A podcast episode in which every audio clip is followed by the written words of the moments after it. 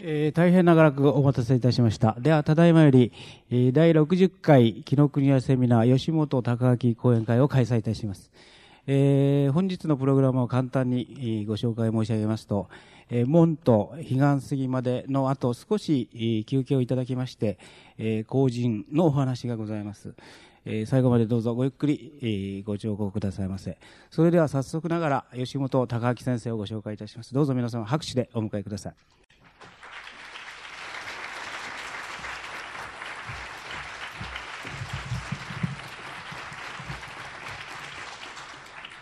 今日はあの漱石について2回目なんですけどちょうど、えー、中期からあの晩期にかけての作品ですけども門とそれから彼岸水までと、えー、後人とその3つについてあのお話ししたいと思います。であのこの初めに門からあの入っていくわけですけども、えっと、この作品についてはなんか今まで何回か、えっと、喋ったことがあるような気がしています。それで、えっと、ここで今お話しするところで、その、えー、何か新しいって言いましょうか、付け加えられた視点っていうのが、あの、あるとすれば、あの、えっ、ー、と、あれなんです。あの、今度あの、少しまた門を読み返してみて感じたことなんですけども、つまり、うん、クライマックスであるその、お宗介がその、えっ、ー、と、鎌倉の禅寺へ行って、あの自分の不安動揺を、あの、なんとか解決したいみたいな風に、あの、座禅に行くところがあるわけですけど、そこの、描、あの、描写から門という、あの、この次第が出てきているわけですけども、今度は感じたことは、その、えっ、ー、と、宗助とそのおよねっていうあの、お、お、奥さんなんですけども、奥さんがその、ひっそりとしたその、山の手のその崖の下の借家に、ひっそりと暮らして、で平穏に暮らしているわけです。その平穏に暮らしているっていう、その暮らし方の描写っていうのが、あの、大変見事なもんだなっていうふうに、あの、ことさら、あの、多く感じました。ですから、あの、その観点から、あの、門っていう作品も、あの、つまりアンチクライマックスと言いましょうか、クライマックスでない点から、まあ、あの、門っていう作品っていうのは、あの、理解することができるんじゃないかっていうふうに思います。そうすると、あの、門っていうのは、あの、なんいう作品は、あの、非常に、えー、まあ、あの、中年までいかないんですけども、壮年の、壮年のその、あの、ひっそりしたその、宗介と、あの、およでっていうその、夫婦がその、子供もなくて、あの、借家住まいして、ひっそりと、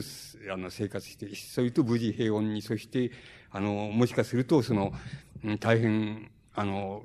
大きな愛情を持っているんだけども、その愛情はそんなに、あの、表面に出てこないっていうような形で、その、生活している、その生活が、あの、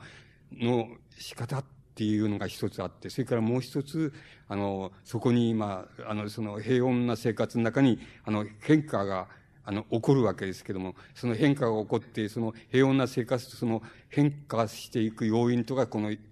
の、ちょうどぶつかったところが、あの、もっていう、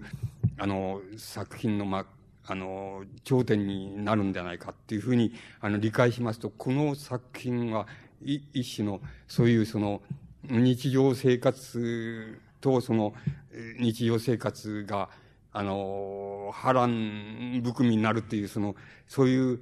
あの、変化との、あの、二重性っていうのを、あの、いつでも含んでいるっていう作品だっていうふうに言うことができると思います。それで、その、えっ、ー、と、波乱含みっていうのは何なのかっていうと、それは、あの、過去なわけですけども、あの、過去、そうすると、あの、過去っていうのは、あの、どういうふうにやって現、あの、現在のところに、あの、こう登場してきて、そして、あの、どういうところが、あの、えっ、ー、と、無意味なものとして、あの、消え去ってしまい、どういうところが、あの、やはり、過去が現在に、あの、生き、生きていくっていうようなことになるのかっていうことを大変よく、あの、書き分けているっていうふうに、あの、言うことが、あの、できると思います。で、あの、その二つのことが、あの、あの、この作品の眼目になっていくと思います。で、あの、その、まあ、典型的にその二つの、あの、場面って言いますか、事柄っていうことを申し上げてみますと、その、これはもう、門っていう作品の、うん、この冒頭の、あの、場面っていうのが、とてもよく、その、平穏無事な、その、ひっそりした、こう、男女の、あの、生活の日常生活っていうのありさまっていうのをとてもよく表していると思います。それで、あの、えっ、ー、と、宗介っていう、あの、お亭主の方が、あの、縁側に出て、その、座布団を引いて、あの、あぐらをかいていると。それで、ごろいと横になって、それで空を、あの、見上げていると。それで、あの、奥方、奥さんのお米はその、その縁側の障子の向こう側にいて、それで、あの、縫い物をしている。それで、あの、実に、悠々、カンカンとした、悠々、カンカンとしたその生活なんですけども、また、あの、退屈であるといえば退屈である、あの、生活なんですけど、まあ、そこで、あの、話、会話が交わされるわけで、あの、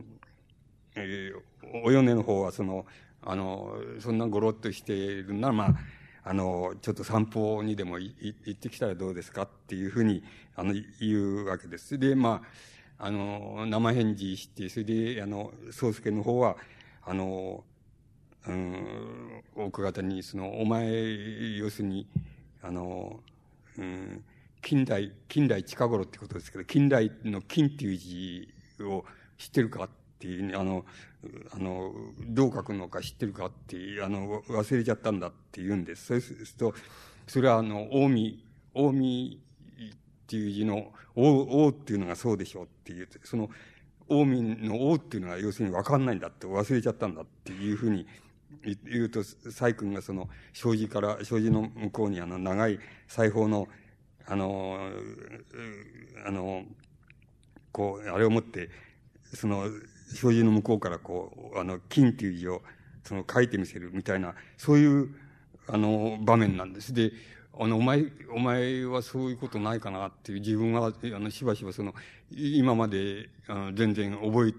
あの、ちゃんと覚えてる字が、なんか突然その、あの、わかんなくなっちゃうってことがあるんだっていうふうに、俺だけかなみたいなことを言うっていう、そういう場面がありますけども、そういう場面が、あの、典型的に二人の、あの、こう、なんて言いますか、日常生活の描写だと思います。その手の、要するに、エピソードっていうのが、いくつか積み重なってっていくつか並べてあって、それでそれが、あの、宗介とお米のその、あの、日常生活になってると、あの、の描写になってるっていうことで、その描写っていうのは、実にうまいと思う、うまいといえばうまいわけで、つまりどこにも、あの、興味、読者の興味を引く場面もなければ、その登場しているその宗介とお米が、ことさら何かに興味を覚えるっていうようなこともない、そういう生活の、一コマ一コマの描写なんですけど、それをつなげていくと、やっぱり、あの、よ、あの、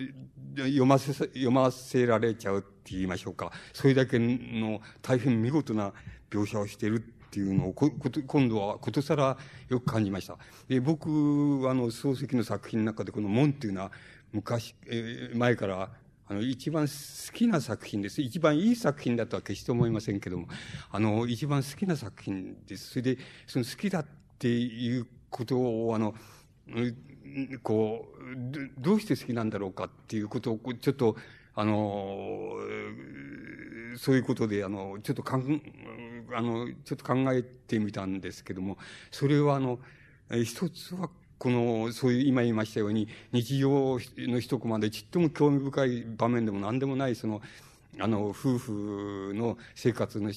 こう、場面っていうのの、あの、重なりなんですけど、それが実に見事だっていうことが一つあるんだなっていうふうに感じました。それから、もう一つ好きだっていうのは、やっぱり、あの、ひっそりっていうことを、ここで表現されてる、ひっそりさっていうのが、あの、好きなんだっていうふうに、あの、思いました。で、このひっそりさっていうのはどっから来るのかていうことは、まあ、あの、後で要するにちょっと変化、変化の要因が出てくると、あの、それは説明しやすいわけですけども、とにかく何かから要するに、このひっそりした雰囲気っていうのが、あの、伝わってくるわけです。それで、あの、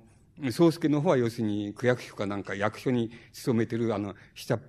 あの、下っ端の要するに、あの、職員だ、職員で毎日、あの、出かけては毎日、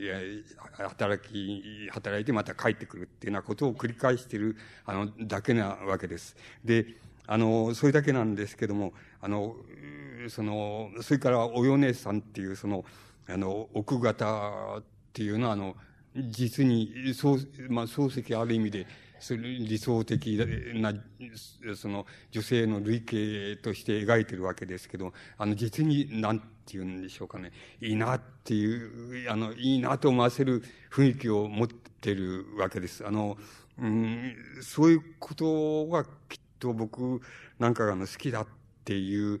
ことのあの、大きな要因なんだなっていうふうにあの、今度は改めてそういうことをちょっと考えさせられたっていうのは考えてみました。それで、あの、えっ、ー、と、あの、この宗介、宗、漱石とお米のこの生活っていうので、あの、えっ、ー、と、もう一つ一つ特色を申し上げるとすれば、あの、なんて言いますか、あの、二人のそのひっそりしたそういう日常生活っていうのが、あの、季節と言いますか、季節感っていうのと、あの、とても関係がある。って、あの、描写をしているわけです。これは、あの、漱石が、あの、自分が好きだっていうこともあるわけでしょうけど、とにかく、あの、季節感っていうのと、それから、その日常生活の移り行きと、それからその、その中に入ってくるその変化の仕方っていうのとはとても、あの、関係があるように、あの、描かれて、あの、います。で、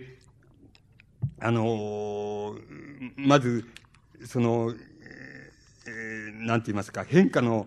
っていうのが、そういう、あの、おっとりした、あの、静かでな生活の中に、あの、変化がどういうふうに、あの、起こってくるかっていう、あの、ことが描かれてるわけですけど、それは、まあ、あの、過去の要因が、あの、現在にどうやってやってくるのかっていうことをとてもよく、あの、漱石があの、描ききってるっていうことが言えます。それもまたあの、うまいなって、あの、う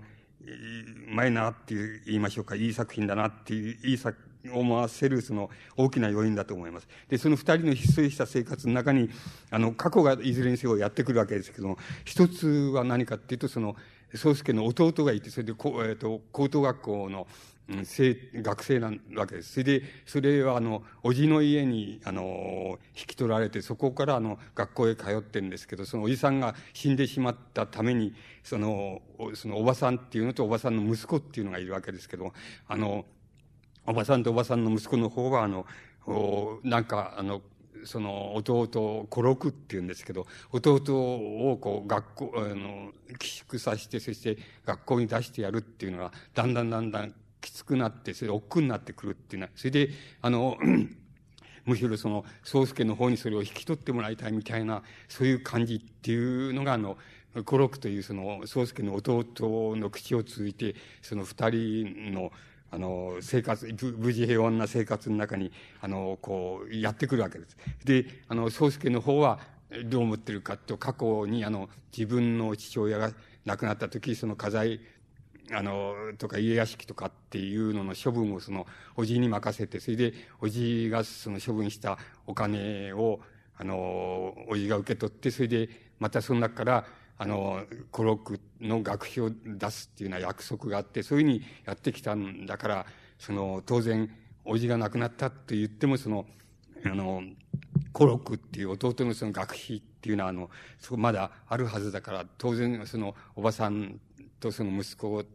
が、あの、えー、孤独を学校にやってくれるっていうふうに思ってるわけですけど、あの、それがそうはいかなくなるっていうことが、あの、一つ、あの、あるわけです。それで、あの、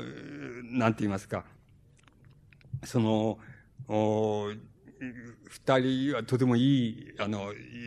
あの、いい夫婦でいい無事平穏な生活をしているので、そこに、あの、孤独っていうのを、孤独っていう弟をその寄宿させて、そしてそこから学校へ出してやるだけの視力っていうのは、あの、自分の役所勤めの下っ端の職員である自分にはないっていうふうに考えると、どうす、どうすべきかっていうようなことが、あの、交渉、おばの家との交渉の材料になって、その、やってくる。で、宗介は、あの、そんなに積極的でないから、あの、いつか行って交渉してこなくちゃっていうことがあるんですけれども、あの、それを一日の場所に伸ばしてるっていうようなことがあるわけです。それが一つその無事平穏な生活の中に、あの、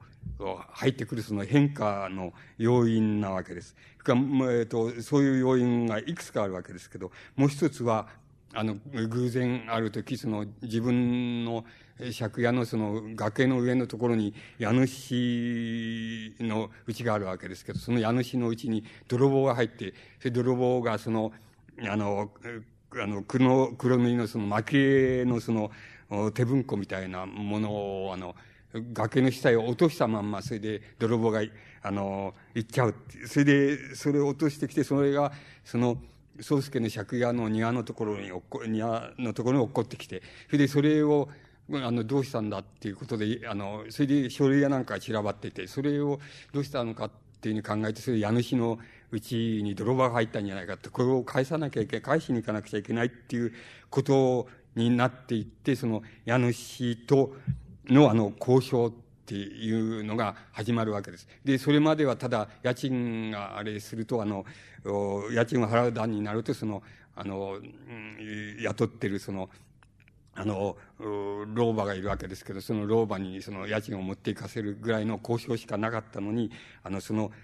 えー、落っこってきたその黒塗りの蒔絵の手文庫をその自分が持って、あの、初めて、その家主の家へ、あの、行き、行くわけです。で、行って、その、おまあ、し、えっ、ー、と、今までよりも親密になるっていうことが、まあ、あるわけです。で、ところで、その、あの、おばのところに、その、あの、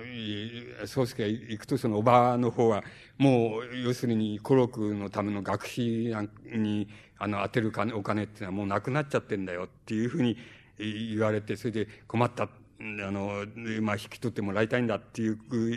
ことを、あの、聞いて帰ってくるわけですけど、その時に、あの、法一のその、屏風絵があって、それこそ骨董品としてあって、これは、あの、父親のその、あれ、あの、おまあ、形みたいでお、おばの家にあるわけですけど、あの、それを、これを、これはあの、持ってっていいよ、みたいに言われて、それを持ってくるわけです。で、それを古道具屋さんに売って、その、あの、なんか着物着物を買うお金みたいなものに当てようとするわけですけども、あの、古道具屋さんがとてもあの、安い値段しかつけてくれないで躊躇するんですけど、でも、父親の方見たらその、屏風絵っていうのを売ってしまうわけです。それで、その売ってしまった屏風絵が、つまり偶然、あの、その、家主のうち、酒井さんって言うんですけど、その家主のうちへ行くと、その屏風を出してきて、あの、見せてくれるわけです。あよく見せてもらうと、それは自分たちがその売ったその屏風であるわけです。で、どのくらいのお金で、あの、か、あの、買われたのかっていうふうに、あの、え聞くと、なんか自分が売った金の、うん、あの、四五倍ぐらいの値段で、それでそれを買っているわけです。まあ、そういうことから、なんか、あの、古録の学士の問題と、それから、おばの家からその引き取るか引き取らないかっていう問題と、それから、堺という家主さんとの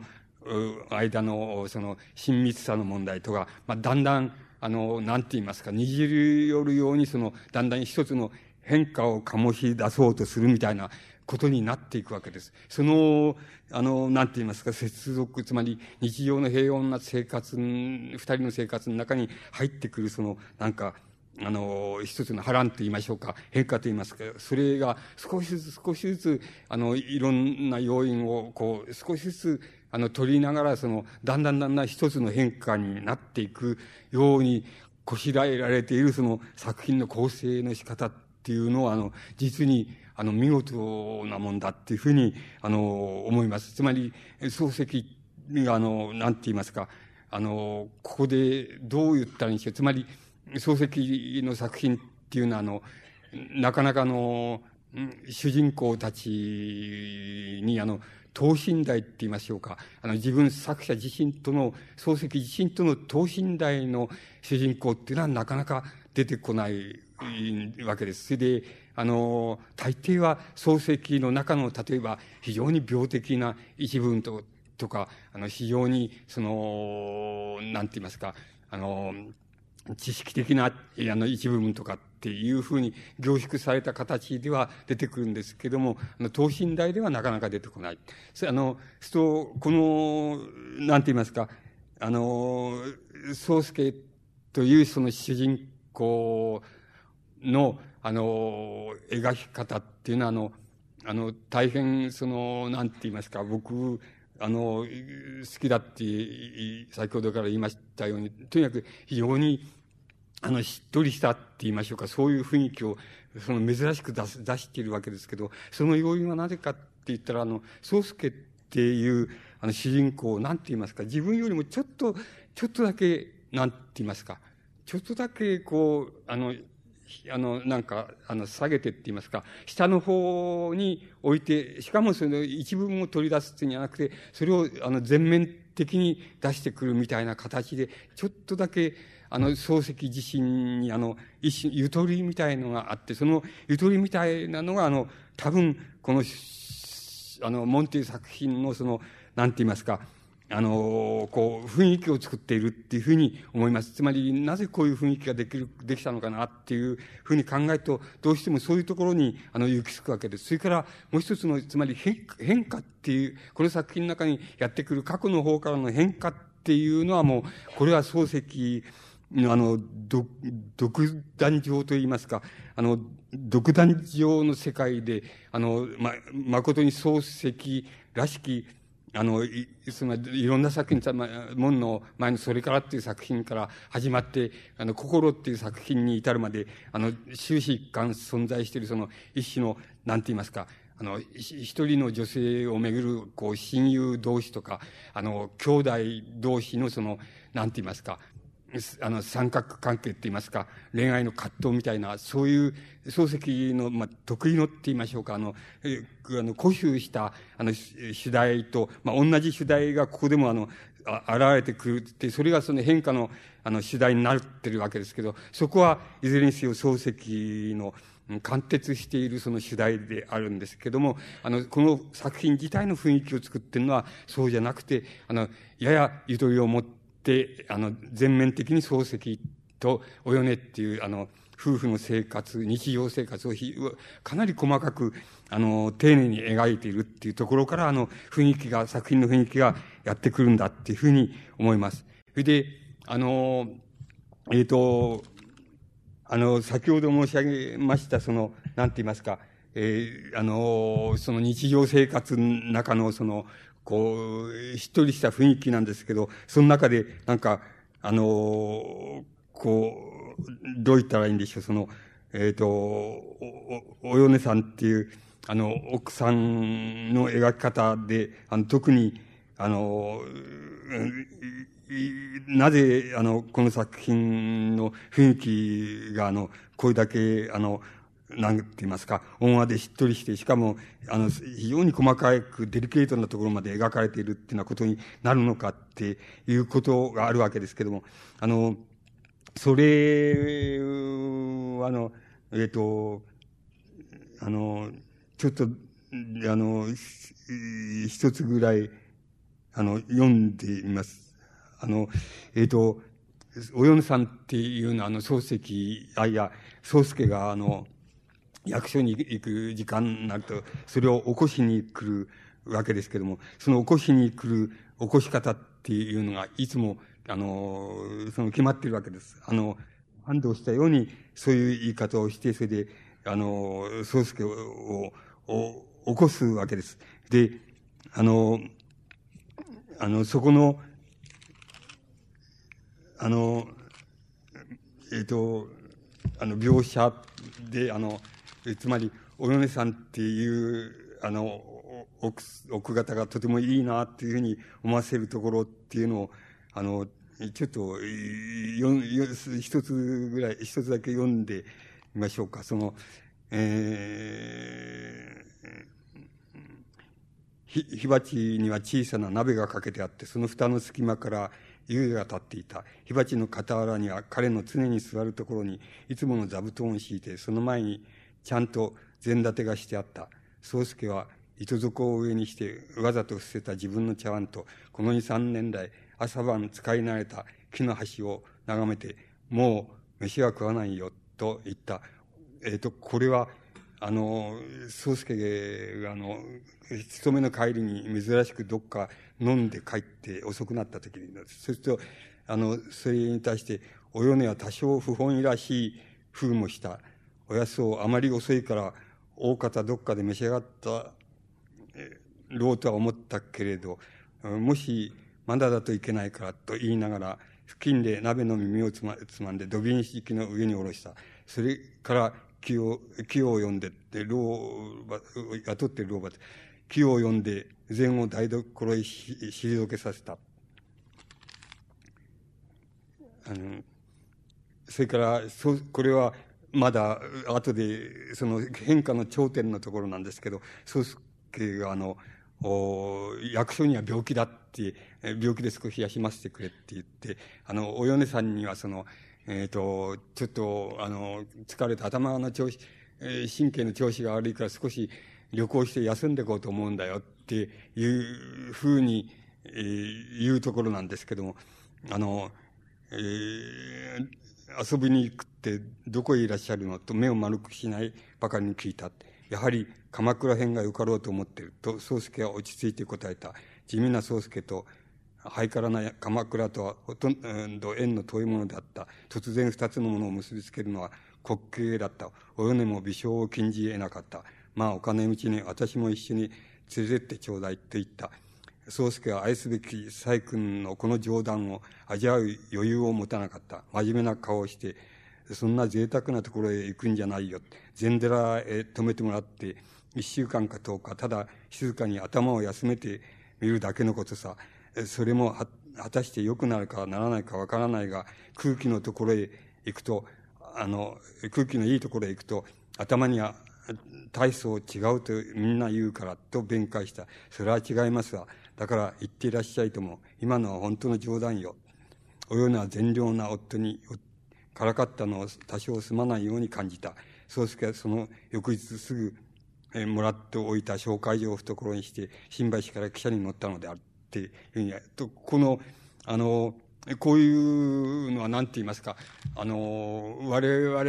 のその、何て言います、夫婦の、えー、この日常生活のイメージから言うと大変、あの、あの、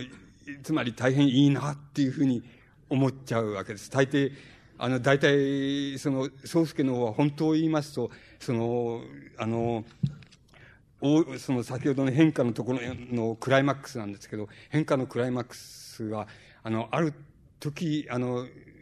あの、堺という家主のところへ行くと、そうすると、あの、いろんなよもやま話の末に、あの、自分の弟のその、なんて言いますか、満州へ行ってる、その、満州へ行って、ほ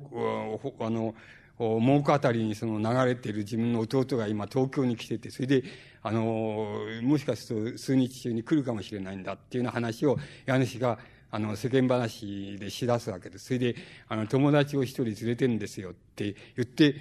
あの、その、友達っていうのは、安いと申しましてねっていうふうに、あの、言う、あの、言うわけです。それで、あの、宗介は、もう、青ざめてしまうわけです。その安いっていうのは、あの、自分の、あの、学生時代のその親友で、それで、あの、その人の奥さんを、あの、奪ってしまったっていうことになって、お米さんっていうのはその人のと一緒にいた女の人なんですけど、それを奪ってしまって、それで、あの、安井自身はもう、あの、学校を辞めて、それで、あの、どっか放、つまり満州へ放浪していくみたいになっちゃうし、自分は、あの、世間を隠れるようにして、それで、あの、ひっそりと、あの、こう、生活するみたいなことになっていくっていうような、その、契機になった、その、安いっていうのが、その、いう名前を、まあ、そこで聞くわけです。それでも、青ざめてしまって帰ってきても、家へ帰ってきても何も口も聞けないっていうくらい青ざめてしまって、奥さんの方はやっぱり、どうし、何かあったのって言うんだけど、嫌っていうわけで、その、何も言わないんですけれども、もう、動揺著しくて、あの、声に酔っ払って帰ってきたりとか、あの、夜遅く帰ってきたりってなことが起こられて、それでも奥さんには、つまりお嫁さんには、その、なぜ、どうな、何がどうなったのかって、どうだったのかっていうようなことは何にも言わないわけです。で、自分はもう、もしかす、もし、あの、安井がここへ、あの、崖の上にその大家さんのうちへその、やってきたら、あの、来て、あの、何日かでもいることがあったら、自分はあの、シャニムにここを引っ越してしまおうかとか、あの、どうしたらいいかわかんないとかっていうことで、不安と動揺で、あの、激しいわけです。で、鎌倉の禅寺へ、その、なんか精神をなだめるために、その不安をなだめるために座禅組みに行こうっていう、大変大真面目っていうか、あの、真剣な、あの煮詰まった状態なんですけど、あの、奥さんにはそれを言わないわけです。それで、言わないで、あの、ただ、鎌倉へ、あの、あの、ちょっと、頭を休めに行くんだぐらいなことを言う、言う問答なんですけど、それに対して奥さんの方は、あの、あの、どう、どういうことなのとか、なんとかそういうことはもう一切聞かないで、それで、あの、そんな、あの、あれだったら、行ってらっしゃいっていうふうに、あの、すぐに、あの、言っちゃう、言っちゃう奥さんなわけです。つまり、あの、こう、こう、こういうのはちょっと、あの、なんて言いますか、漱石が、あの、描きたかったその理想の、なんて言いますか、日常性なんでしょうけれども、我々から見ますと、こう、まあ、こういうことっていうのはあり得るかなっていう、あの、大抵詮索されて、されて、あの、もうあの、ニチもサッチもいかないとこまで、その詮索されて追い詰められちゃうみたいなことになるのが、まあ普通なわけですけども、あの、このお嫁さんっていうのはそういうことは切なくて、もう、それで容認して、冗談言ってもそれはもう冗談なんだから言ってらっしゃいみたいなことを言って、あの、何の疑いも挟まないで、それで、あの、生かしてくれるわけです。で、あの、こんないいことはない、ないわけですけども、あの、これは多分、あの、漱石の、あの、非常に理想としたその、女性の一つのタイプであるし、まあ、理想とした日常生活の、だったんだっていうふうに思います。この、この、またこのお嫁さんっていうのの役割っていうのが、あの、非常に影みたいにしか描かれてないんですけど、本当は実に見事に、あの、影が逆にその、あの、逆に鮮明なイメージになって、で、お嫁さんっていう、あの、女性のそのイメージがとても、あの、鮮明に出てくるっていうような風に描かれています。で、あの、そういうふうにして、つまり、あの、日常生活にあれしてきたその変化っていうのは、一つはそこでもってクライマックスに来まして、それで、宗介、宗介、宗介はもう、非常に動揺して、その動揺を沈めに行って、何とかして沈めに行こうとするわけです。で、あの、もう一つはしかし、あの、いいこともあってっていうのは、つまり、その時に同時にあの、あの、その、弟の話も話題に出て、その、それじゃあ、その弟さんは、私のところは、どうせ書生が、あの、いた方がいいんだから、その、書生として私のところに来てもらってもいいですよ、みたいなことを言って、じゃあ、あの、大家さんのところに、あの、寄宿して、それでそこから、あの、学校行って、それで学費については自分とおばの家とが分担して出せば、あの、それは解決するんだっていう、解決なんだっていうふうにあって、それ一つはとてもいい、あの知らせなんですけど、同時にこの、もうちょっと極端にあの、不安動揺をきたすっていうようなことになっていくわけです。そして、そんなことは、えっと、つまりそこがまあ漱石の、つまりそれがなければ漱石の作品っていうのは、あの、まあ、ほとんど主な作品は成り立たないって言ってもいいくらい成り立たないんですけど、つまりそういう場合に、あの、宗介が、なんて言いますか、あの、実はあの、親のところに、あの、に行ったら、要するに、あの、大家の、その弟が、あの、東京へ来てて、その満州浪人でその来てて、それで、それが友達を連れてくる。あの、来て、訪ねてくるっていうふうに言ってると、それで、その友達が、実は安いなんだよっていうふうに、あの、奥さんに言っちゃえばもう、それで、あの、終わりじゃないかなっていうふうに思われます。つまり、あの、そこを言えちゃったら、あの、なんて言いますか、あの、三角関係も何も生じないわけです。例えばもう心でも同じで、あの自分と K という親友親友が両方一緒に、あの、あの下宿している家の娘さんを両方一緒に好きになって、それで、あの、K という親友からその自分があの娘さんが好きなんだっていうふうに打ち明けられて、それで、あの、その時にやっぱり、あの、要するに、俺も好きなんだっていうふうに、その時、俺も好きなんだから、じゃあもう、しょうがないか、二人で、この、競争しよう、競争しようってのはおかしいですけど、あの、一一緒に、ね、二人であれしようじゃないか、どっちに来るかっていうふうに言っちゃえばもう、それは小説にはならんのですよ。つまり、あの、ならんし、漱石のしたる、あの、小説の主題は、それで、成り立たなくなっちゃうわけです。だけれども、その場合でも同じで、あの、K という親友にそれを言えないわけです。それで、自分の方のあれは言え、あの、気持ちは言えないで、あの、それで、あの、K を要するに出し抜いて、って言いましょうか、た形になって、それで、あの、下宿の奥さんに、それで娘さんを、自分好きだから自分に、あの、嫁さんにくださいっていうふうに言っちゃって、それで、先にその、あの、下宿の奥さんとその、ご本人、その娘さんの承諾を先に得ちゃう。で、あの、それを、その K は知って、いうことがしたっていうことを契機にして、K は自殺してしまうっていうことに、あの、なっていくわけです。それでもちろん、あの、主人公も、あの、非常に長い後ですけど、明治天皇、明治の終わりで明治天皇が死んで、それで、野木大将がその殉死してっっていうようなことと同じ時期に、その主人公、心の主人公もまた自殺、自殺しちゃうわけです。つまり、生涯それを罪として負うみたい、あの、背負うみたいな形になっていく。で、漱石のその、あの、無類のって言いますか、三角関係の無類の世界っていうのは、そういう時にその、なぜ言えないかって、なぜ、あの、いや、俺も好きなんだから、それじゃあ、あの、どっちに、どっちにこう、なびくか、それじゃああ、の、競争だっていうふうに言っちゃえばもう、おしまいっていう、あの、作品にはならんっていうことになりますし、この場合でも、あの、その時その同様、あの、家主のうちにその安井が、あの、その家主の弟と一緒に訪ねてくるっていうのを、あの、で、もう自分だけ青ざめないで、それを言ってしまえばもう、あの、この門っていう作品は成り立たないわけです。つまり、あの、それでもって、それじゃ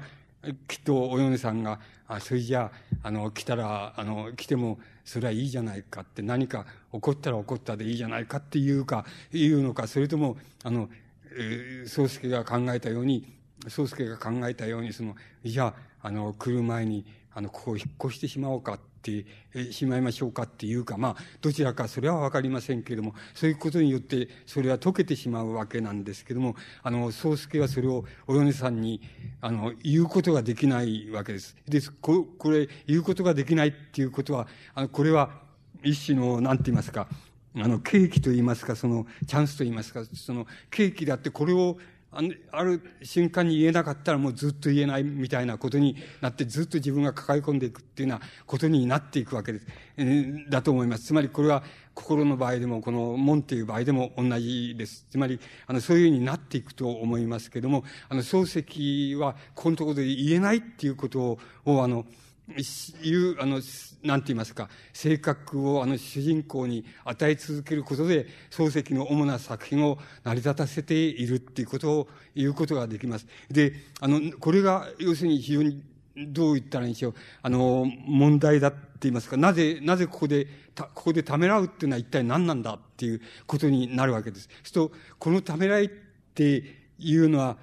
多分、あの、もちろん、あの、誰にでもそれ、あの、誰にでもあるわけです。つまりあると思います。それで、あの、もちろん、あの、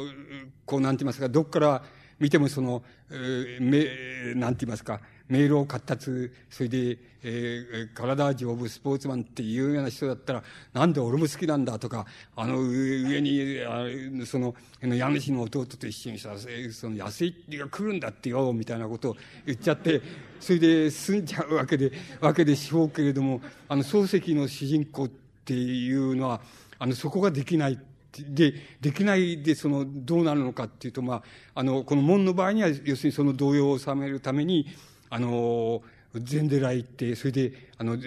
座禅をしてくるっていうのは、こう、それでそれを解決してくるっていうふうに考えますし、それから心の場合には要するに長い年月それを背負い込んで、それで究極的に言えば自殺してしまうっていうようなところまであ持っていってしまう、行ってしまうわけです。で、こんなことあり得るかっていうふうに言いますと、僕はあの、あり得ると思います。それから、こんなバカバカしいことありえねえっていう観点から言えば、あの、このもうすぐに、あの、そこで言っちゃえばもうそれで済んじゃうっていうことになると思います。つまり、あの、そこで誰でもが持ってるのは、その中間のところを、あの、自分の心として持ってるわけで、なかなか言えないっていう要素を誰でもどっかに持ってるのかもしれませんし、あの、非常に活発な人はそんなことはもう、どうってことないっていうことで、あの、あいつがいるんだ、あの、あいつが来たんだってよとかいうことで、あの、済んじゃうのかもしれません。つまり、あの、なぜそれじゃ、このためらいっていうのが、あの、漱石みたいの小説の主人公たちみたいに、あの、極端な形でこのためらいっていうのが、あの、出てくるのかっていうと、もちろん、それ漱石の資質の中にそれがあるからだっていうことになります。で、漱石の資質の中にあるその、ためらわせる要素っていうのは何なんだろうかっていうふうに考えますと、僕はやっぱり、あの、えっ、ー、と、漱石の、こう、なんて言いますか、内向性って言いますか、漱石がまあ、なんて言いますか、自分を自分、自分自身を自分がどう考えているかっていうことと、それから人が漱石をどう考えているかっていうこととの間に、著しいギャップがあるっていうことにな、ことを意味すると思います。つまり内面性っていうことと自分の内面性にどんどん入っていくと、いいくと、そうするとそれがもう外、外とのギャップが大変著しくなっちゃうっていう、そういう資質っていうのを、あの、漱石自身が持っていて、それに漱石自身は散々、あの、悩まされたっていうことがあって、それでやっぱり主人公にそういう資質を与えずにはおられないっていうことになっていく、いったっていうのは、まあ、順序として言えば順序だっていうふうに思います。じゃあ、その、じゃあ、そういう資質ってのは何なのかっていうことになっていくと思います。で、何なのかっていうことは、あの、人様々な解釈をするでしょうけども、あの、僕らの解釈で言うと、あの、漱石の、なんて言いますか、あの、考え方とか、あの、振る舞い方中でその、あの、無意識っていうものが、あの、規定している要素っていうのは大変、あの、大きかったんだって、大きいんだっていうふうに言うことができると思います。で、無意識っていうのを、あの、なんて言いますか、非常に意識に近いところの無意識っていうのは、あの、それは内省すればちゃんと意識に上ってくるわけです。それだから、それはそれで、あの、振る舞い方っていうのも、対処の仕方っていうのも分かってしまうわけですけども、あの、無意識っていうのの、あの、核にある特徴っていうのは何かって言いますと、それは自分でも、あの、自分の振る舞いの中でどうしてそう自分が振る舞ったのかっていうのことが、あの、自分でもわかんないって、で、そう振る舞ってるっていう様子が、まあ、人間の中にあるとすれば、それが一番、あの、核のところにしまい込まれている、あの、無意識だと思います。で、それは、あの、漱石の、あの、漱石の資質は、やはり、そこだと思います。つまり、漱石の、あの、無意識の核のところに、あの、大変、その、大きな、その、牽引力って言いますか、権威力がありまして、それは、まあ、漱石の意識的行動とか意識的思考方法を絶えず引っ張っていて、で、漱石自身も、あの、半ば気づくこともあるし、あの、気づかないこともあるっていうようなことに、あの、終始しただろうっていうふうに思われます。それを、もし病気っていうふうに考えますと、その病気っていうのは、あの、何かって言えば、一般的に言えば、その、あの、お医者さんがそのパラノイアっていうふうに言ってる病気だと思います。それ、あの、漱石はある場面は、あの、パラノイアっていうふうに言ってしまった方がいい場面を日常生活でも、あの、しばしば演じていますし、また、漱石の、あの、作品、今日申し上げる作品の一番後に来る、後人なんていう作品の、の、兄貴兄、日曜って兄と、その、次郎と弟がいるわけです、いるわけです。それが、ああの、一郎のその嫁さんをめぐって、やっぱり一種の三角関係だっていう、その妄想っていうのを一郎が持つわけです。持つっていうことが、あの、後人っていう作品のそのモチーフなわけですけども、その妄想ってっていうのはどうして持たれるかって、どうしてさ三角関係としての妄想を持たれるかって言えば、それはやはり漱石の資質の中に、その、病的な要素として言えば、その、パラノイアの要素があるからだっていうふうに思います。それで、あの、パラノイアの一番、あの、いや、たくさんの特徴があるわけです。ほとんど全部の精神についての病の全部の中に、全部の中に、あの、パラノイアの要素っていうのは全部は入ってるといえば入ってるわけですけども、でも、どこを特徴とするかって言いますと、まず、二つあるわけです。一つは、やはりあの、親親友とか兄弟とか、つまり、ごく親しい者同士の間で、その、愛憎が極めて深刻化していくって、つまり、あの、こう、相手を、つまり兄弟なり、そういう親友なりっていうことの、あの、親しければ親しいほど、あの、その妄想の中では、あの、自分に敵対するものとか、自分を追い詰めるものっていうふうに、あの、思われてくる。っっていうことが、あの、一番、パラノイアの一番の、あの、特徴だと思います。で、もう一つの特徴は、やっぱり、あの、一種の同性愛的な要素だっていうふうに思います。多分、漱石には資質としてその二つの資質が、あの、完全にあったっていうふうに僕には思われます。つまり、それが、漱石が、この、あの、親友同士とか兄弟が、あの、一人の女性をめぐって、その、なんか葛藤を演ずるって言いますか、三角関係を演ずるっていうような、そういう小説に、あの、漱石が固執した非常に大きな、あの、理由だっていうふうに僕には思われます。でも、その病気だっていう風段に、で解釈するならば、あの、それはもう、あの、意識として、あの、少なくとも人からは意識的に病気だっていうふうに分かって、分かるわけですから、あの、人がそれを病気だというふうに判断すれば、漱石自身も、その、例えば奥さんがそう判断し、周囲の者がそう判断するっていうようなことから、私は要するに、あの、周囲からその、神経衰弱がまって気違いだっていうふうに言わ言われているっていうふうに漱石は書いていますけども、あの、そういうふうに自分でも、人がそういうふうに判断してくれば自分でもそういうふうに、あの、そういう判断、人の判断は自分でもわかるっていうから、いうことで、あの、意識の中に登ってくるわけですけども、そうじゃなくて病気だっていうふうなところまで、あの、人に分かられない形での資質の現れ方っていうのは、やはり、あの、自分でもわからないっていう、だけども自分が一人でにそうやってるっていうような、やってると。それ、そういう無意識の要素の、あの、核にあるものが、あの、非常に大きくて、それ、大きい力があって、それが、漱石の、あの、意識的な行動とか、あの、考えっていうようなものを、あの、絶えずその引っ張り、強力に引っ張っていたっていうふうに、あの、言えばそれはもう、解釈が、あの、つく問題だっていうふうに、あの、僕には思われます。つまり、あの、漱石、あの、おなんて言いますか、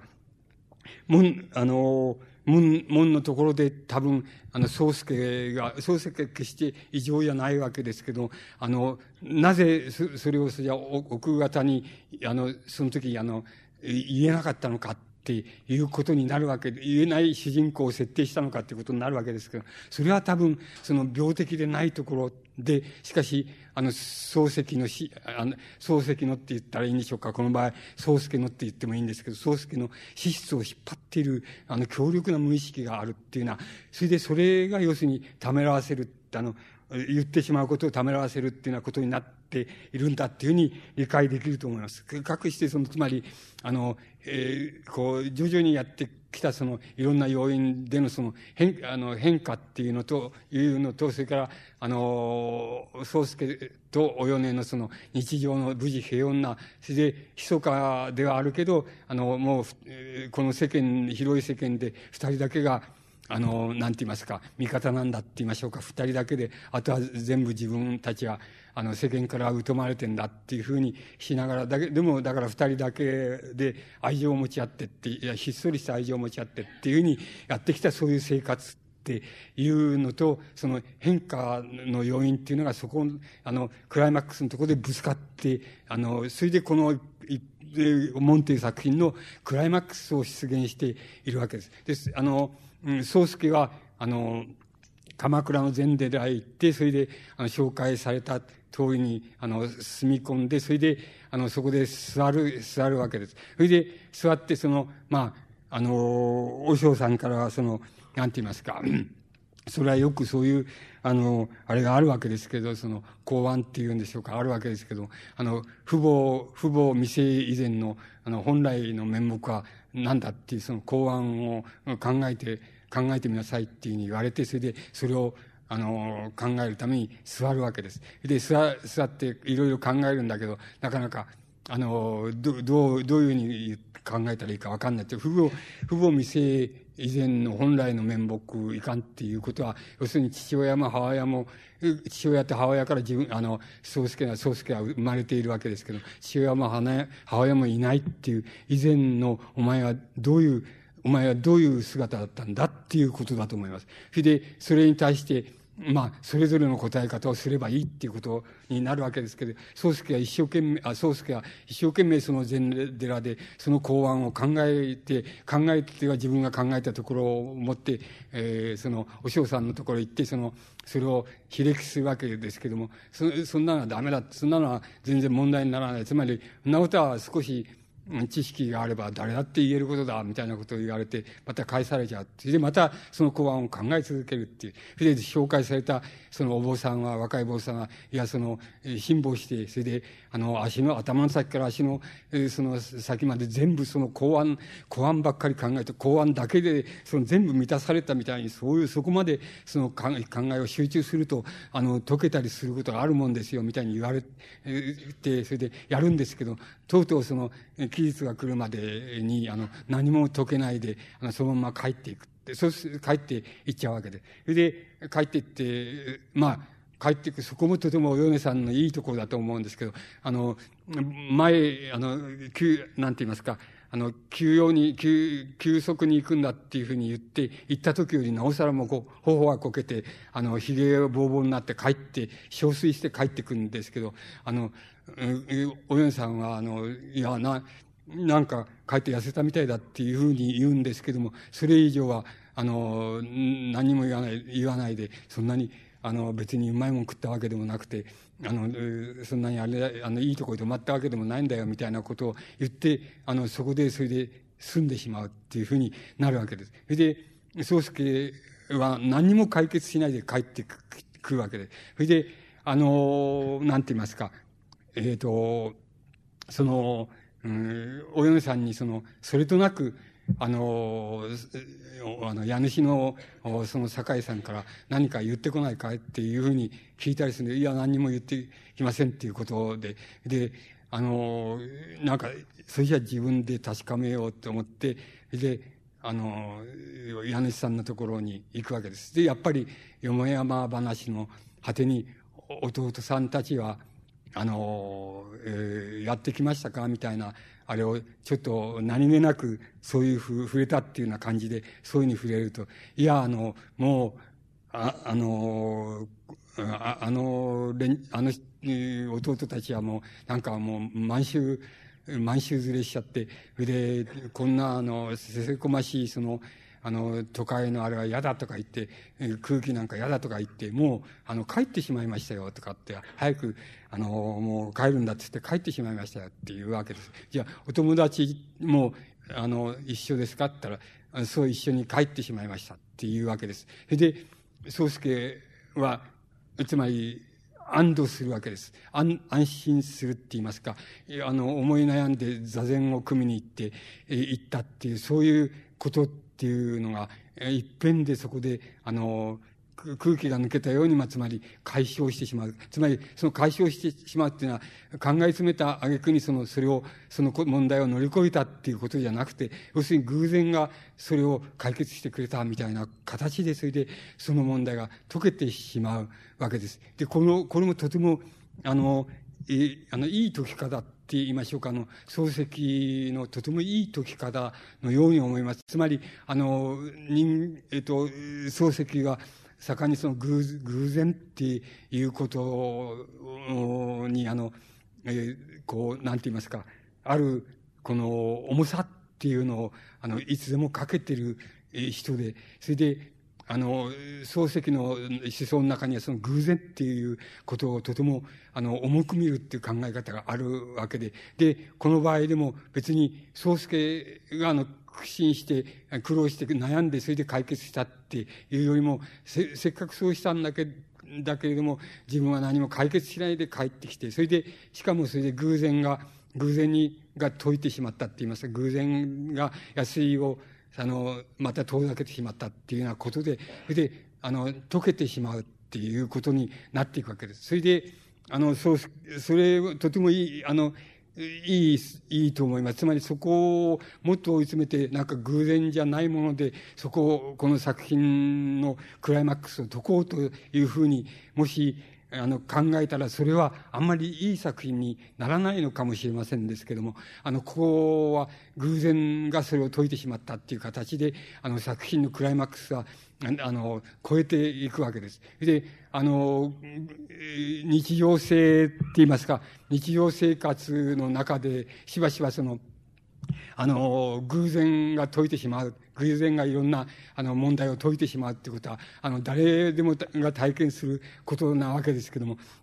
それからまた、あの、いい、いい作品って、優れた作品っていうの中には、しばしばそれがあるわけです。つまり、この偶然っていう、あの、優れた作品の中には、その、二つあって、その、非常に、その、なんて言いますか、必然がこれを解決したって、つまり主人公が思い悩んで、この場合でも宗介が思い悩んで、それを、あの、座禅によって解いて、それで、あの、もう、一種の、こう、超越的な、あの、心境になって、この、この問題を解いたっていうような解き方もまた、一つの、なんて言いますか、優れた文学になり得る要素でしょうけど、もう一つの要素はやっぱり、なんか、あの、日常生活がしばしばそうであるように、あの、偶然が、偶然が、その、主人公たちの物語を解いてしまったっていう、その偶然の要素っていうのは、やっぱり、あの、が、あの、作品の中で大きな役割を演ずるっていうことは、やはり、あの、いい作品の一つの特徴だっていうふうに、あの、思います。これは、あの、なんて言いますか、えっ、と、えー、あの、あの、ドステスキーの罪と罰みたいな大作品でもそうですし、あの、トルストイの戦争と平和みたいな大作品でもそうですけど、もうしばしば偶然が、あの、危ないところのをする、するりするり、その、解いてしまうっていう、その、筋立てになっています。それから、また、その、偶然にあんまり頼りすぎると、って言いますか、あんまり偶然をこう、意図しすぎれば、これは、あの、よく読み物小説と言いましょうか、そういう中に、あの、偶然が解いちゃうってなって、あの、たくさんあるわけですから、そういう形でもって、あの、作品をダメにしちゃう要素でもあるわけです。でも、この偶然、この場合で言えばもう、この偶然の要素が、あの、宗介たちの悩みを解いちゃうっていうことは、こういう解決のさせ方ってのはとても、あの、いいさせ方になってい、あの、いることがわかります。それで、あの、宗介はその、うん、あの、その、なんかちょうど役所でその人員整理があって、それで、もしかすると自分もその整理されちゃうのかもしれないっていうふうな、こいうことも考えているわけですけども、あの、その、あの、人為整理されないで、その、残されるわけです。それで、残された後少し日にちが経って、その、あの、宗介の給料が少し上がるっていう感じになるわけです。それで、あの、この偶然が解いたっっていうこと、これもまた偶然なんですけど、偶然の積み重なりなんですけど、偶然がそういうふうに、あの、宗介の悩みを解いたっていうことの後で、その、なんか今度は、役所の人員整理っていうのに自分がなんか無事引っかからないで、それで、あの、また毎日のようにその、あの、勤めることができるようになって、また、あの、多少の給料が上がってっていうようなことになって、またそれ、その偶然、一つの偶然が解決した。それで次にまた偶然が、その、そういうふうに、ま、あの、そういう兆候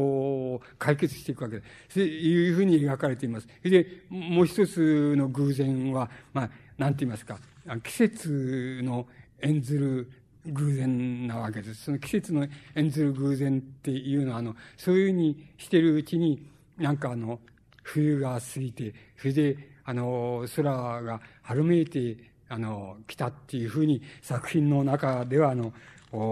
えー、あの、描かれています。つまり、あの、そこで季節の偶然が、また、そこに、あの、積み重なって、あの、行くわけです。で、この季節の偶然が、なんか、春めいてきたっていうことが、あの、また自分のたちの気持ちを少しずつその、なんて言いますか、あの、軽くさせるし、また、なんとなく、どうせ希望、希望なんか持っている生活っていうふうに思っていないわけですけど、それにしてもなんか少しずつその希望みたいな、光みたいなのが見えてくるみたいな、それはその中にあの季節っていうのが、あの、大変大きな役割を演じて、それで、あの、うん、出てくるっていうようなことが、あの、この作品の、あの、なん、を、あの、締めくくる、あの、わけです。で、あの、まあ、そこの最後の季節が締めくくるっていうところ、あの、あれしてみますと、その、えー、あの、漱石、あ、いや、宗介の給料が上がった翌日にお、お米さんがその、なんか、えー、えー、あの、自分の膳の上に、あの、宗介の膳の上に、お頭付きの魚の、が、あの、うん、を皿の外に踊らせてを眺めたと。小豆の色に染まった飯、あの、飯の香りを嗅いだ。お米はわざわざ木をやって堺の家に引き移った古録を招いた。で、古録は、いや、ごちそうだな、と言って、買ってから入ってきたと。で、うん、えー、そこの季節の描写を申し上げてみますと、えー、証拠、証拠状態の証拠ですけど、証拠は隠して事を好まない夫婦の上に落ちた。ある日曜の昼、宗介、宗介は久しぶりに、えー、4日目の赤を流すために横丁の、えー、銭湯に行った。うん、50ばかりの頭を買った男と30代の秋人らしい男がようやく春らしくなったと言って、うん、時効の挨拶を取り交わしていた。若い方が、あ今朝初めてウグイスの鳴き声を聞いたと話すと、坊さんの方が、私は二、三日前にも一度聞いたことがあると答えていた。あの、えー、まだ泣き始めだから下手だね。えー、まだ十分に舌が回りません。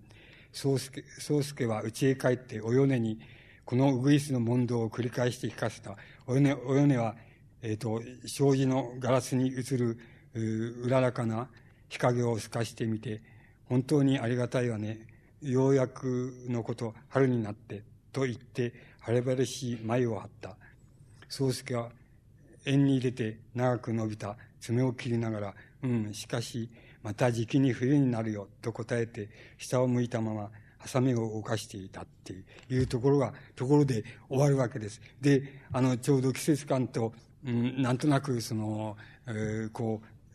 光が希望のようにこう見えてきたみたいな兆候のように見えてきたっていうところでこの作品を終えるわけですけど、まあ、漱石ですからあのようやく春になっていいよねっていうところであのやめるやめるわけにいかないので、つまりやめるほど単純ではないので、あの、しかしまたすぐ冬が来るよと答えて、下を向いたままハサミを動かしていたっていうところで、この門という作品が、あの、終わることになります。で、あの、これは、えっ、と、つまり門という作品が、あの、えっ、ー、と、その前の作品である、それからっていう作品の、あの、なんて言いますか、後日談っていうふうにも、あの、こう、読む、あの、読むことができるわけですし、また、それとはちょっとまた違うんだよっていうふうに、つまり何が違うかっていうと、それからの大輔っていうのはもう、あの、なんて言いますか、自分の、創世記が自分の資質の中の一文を非常に拡大して、あの、そう、あの、大輔っていう、あの、人物に与えているわけです。それで、あの、大輔は、あの、お、お金持ちで、それで、あの、また、親たちも、あの、あの、あの、仕事、事業家であって、それで、そこから、あの、え、月々そのお金をもらって、それで自分は、あの、悠々と遊んでって言いますか、こう、いわゆる高等遊民として遊んでいられるみたいな身分を、あの、それからの大輔には設定しているわけですけど、この場合には、要するに、宗介には、あの、なんて言いますか、あの、役所に勤めるその下級の職員で、で、ひっそりとその、なんとなく罪、罪、罪を背負いながらひっそりとその、あの、こう、奥奥方とその、借家に住まって、その、過ごしているって、で、将来に別に希望を持ってるわけでもなく、あの、何でもないんで、あの、今が希望って言えば希望なだけなんだけれどっていう、そういう、あの、自分よりも、なんか、自分の等身大より、あの、もっと、少し下の方に、あの、人物を設定して、しかも、あの、全面的に一文を取ってきて、あの、そこをひ、あの、広げるっていうんじゃなくて、全面的にそういう人物を描いているっていうふうに言うところで、あの、まるで違うって言えば違いますから、あの、ご遺産っていうふうに考えることも、あの、ないわけで、これはこれなりに大変、あの、見事な、あの、なんて言いますか、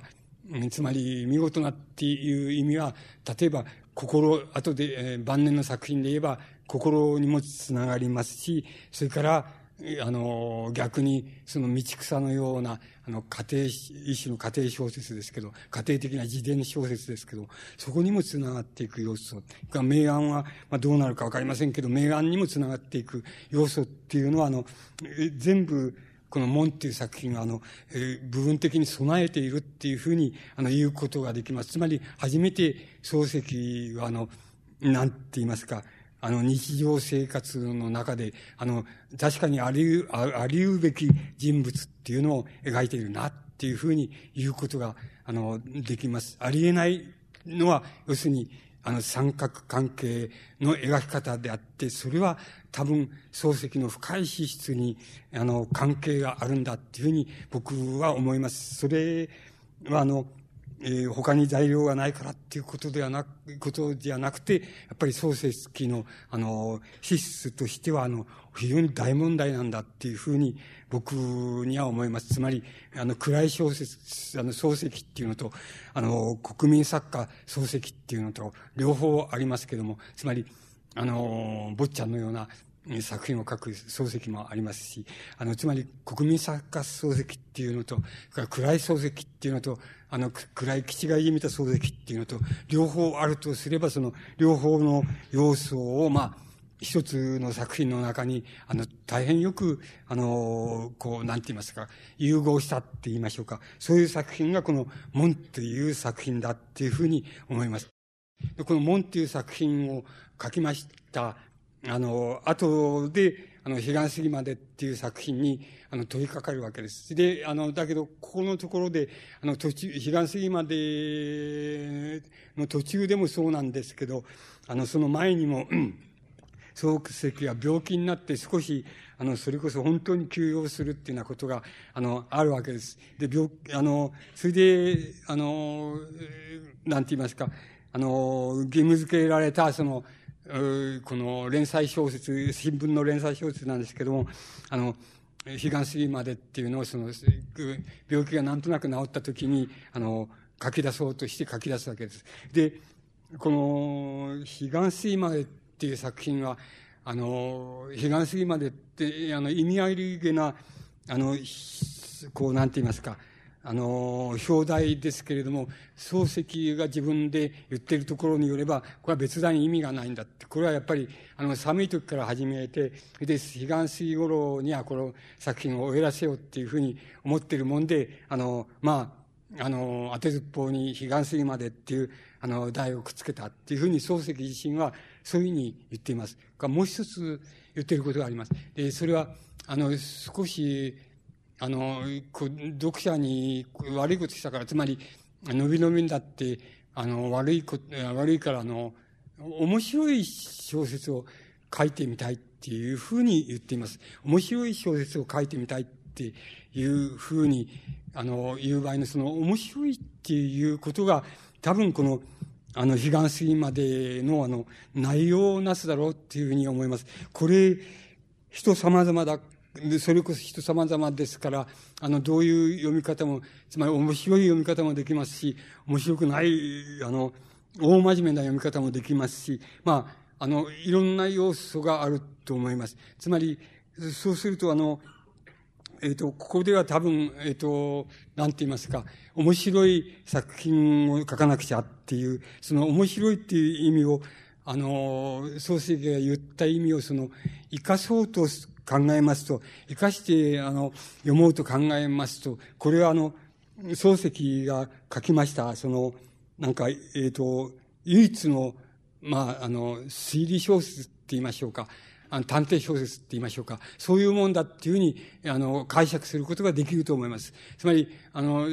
探偵小説書くつもりだったんだっていうふうに理解することも、あの、できると思います。で、あの、途中で、まあ、そうはいかないよっていうことにもなっていくところもあるわけですけども、でも、いずれにせよ、あの、貴重となったのは、その、探偵小説を一つ書いてやろうっていうふうに、あの、面白く書いてやろうっていうふうに少し考えたかもしれません。つまり、そういうふうに、あの、思われます。で、あの、漱石の小説は、言ってみれば、その、初期の作品を除いて、全部探偵小説だよ、あるいは推理小説だよっていうふうに言えば、あの、言えると思います。つまり、言えれば言えるわけですけども、その場合には、つまり、あの、なんて言いますか、つまり、一種の小林亮みたいのが、あの、ドステスキーの作品について、そういう言い方をしていますけれども、あの、つまり、魂の探偵小説だって言いましょうか。つまり、ドステスキーの罪と罰なんていう作品は、つまりこれ魂の探偵小説なんだって、で、あの、いうふうな言い方をしています。だけど、あの、漱石の作品も、あの、一室、ドストエスキーとは一室でありますけれども、やっぱり、あの、魂の探偵小説だと言えば、あの、全部そういうことになって、初期を除いて全部そういうことになるだろうなっていう感じが、あの、えー、します。しかし、この悲願過ぎまでは、そういう意味は全然なくて、あの、本当に、本当のって言ったらいいんでしょうか。その、面白いって、あの、意味での推理小説だっていうふうに、あの、言えばもう言えるというふうに思います。で、あの、この、主人公たちを、あの、次々に、あの、変えながら主人公たち、変えた主人公たちの独白みたいな形の構成を取りながら、まあ、全体を統一するみたいな、そういうことも、まあ、一つの工夫の仕方として、あの、漱石は、あの、やっています。それで、あの、まあ、あの、その推理小説たる、あるいは探偵小説たる威厳を、あの、こう、申し上げてみますと、まあ、一番目に、あの、一等最初に、その、えっ、ー、と、慶太郎という、その、なんて言いますか、あの、学校出たてで就職を、あの、探しながら、その、あの、学校を出たてて、ふ、ふらふらしているっていう、その、それで、あの、好きなのはそのロマンチックなこととか空想とか夢みたいなことみたいなことが、あの、好きな、あの、そういう青年なんですけど、そういう慶太郎という青年がいて、その親友で、須永っていう、やはり、あの、学校を同じように出て、だけれども、あの、こちら要するにお金持ちの、あの、未亡人と、が母親で、それで、二人で生活してて、それで別段アクセスと就職するっていうようなことはいらないっていう、そういう須永っていうその、あの、友達がいるっていうところで始まりになります。それで、あの、ある意味でその、慶太郎の話とその須永の話で、この作品は、あの、終始していると言ってもいい、あの、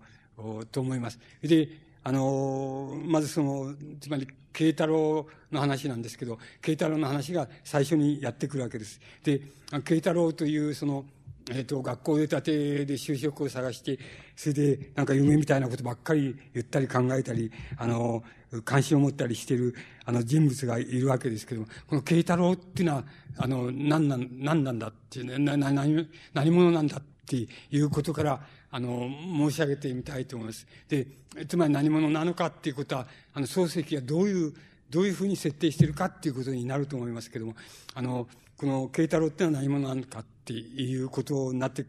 きますと。で、第一に今言いましたように、慶太郎っていうのはそのロマンチックで、夢みたいなことばっかり考えて、で、ある時、まあ、そのどういう人間かっていうのを言うためですけど、ある時その、うん、あの、砂川っていう、その親友と話して、話、よもやまな話をしてて、まあ、またよもやまな話の中で、中でその、お前、まあ、つまりお前の親戚の中に、その、なんか就職、俺の就職の世話してくるような人はいねえか、みたいな話になって、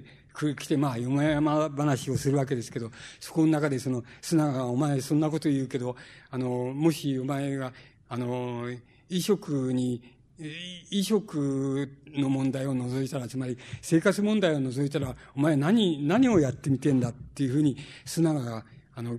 慶太郎に聞く場面があります。で、慶太郎はそれに対して、何て言うかっていうと、あの、自分はその、なんて言いますか、そういうそのロマンチックで、あの、こう、なんかその夢みたいなことばっかり考えてて、で、あの、探偵好きだもんだから、あの、つまり探偵とか推理とかってそういうことが好きだから、あの、なんて言いますか、俺は、あの、警警察庁に勤めて、それであの探偵になってみたいなとかって、もし食べるとか食べないとかっていうことを抜きにしたら、探偵みたいになってみたいなっていうふうに、あの、答えるところがあります。それで、ただ、俺は探偵になって、そういうのは興味深いと思ってんだけど、あの、でも、本当を言えば俺はそういうのやりたくないと思ってるのはなぜかって言えば、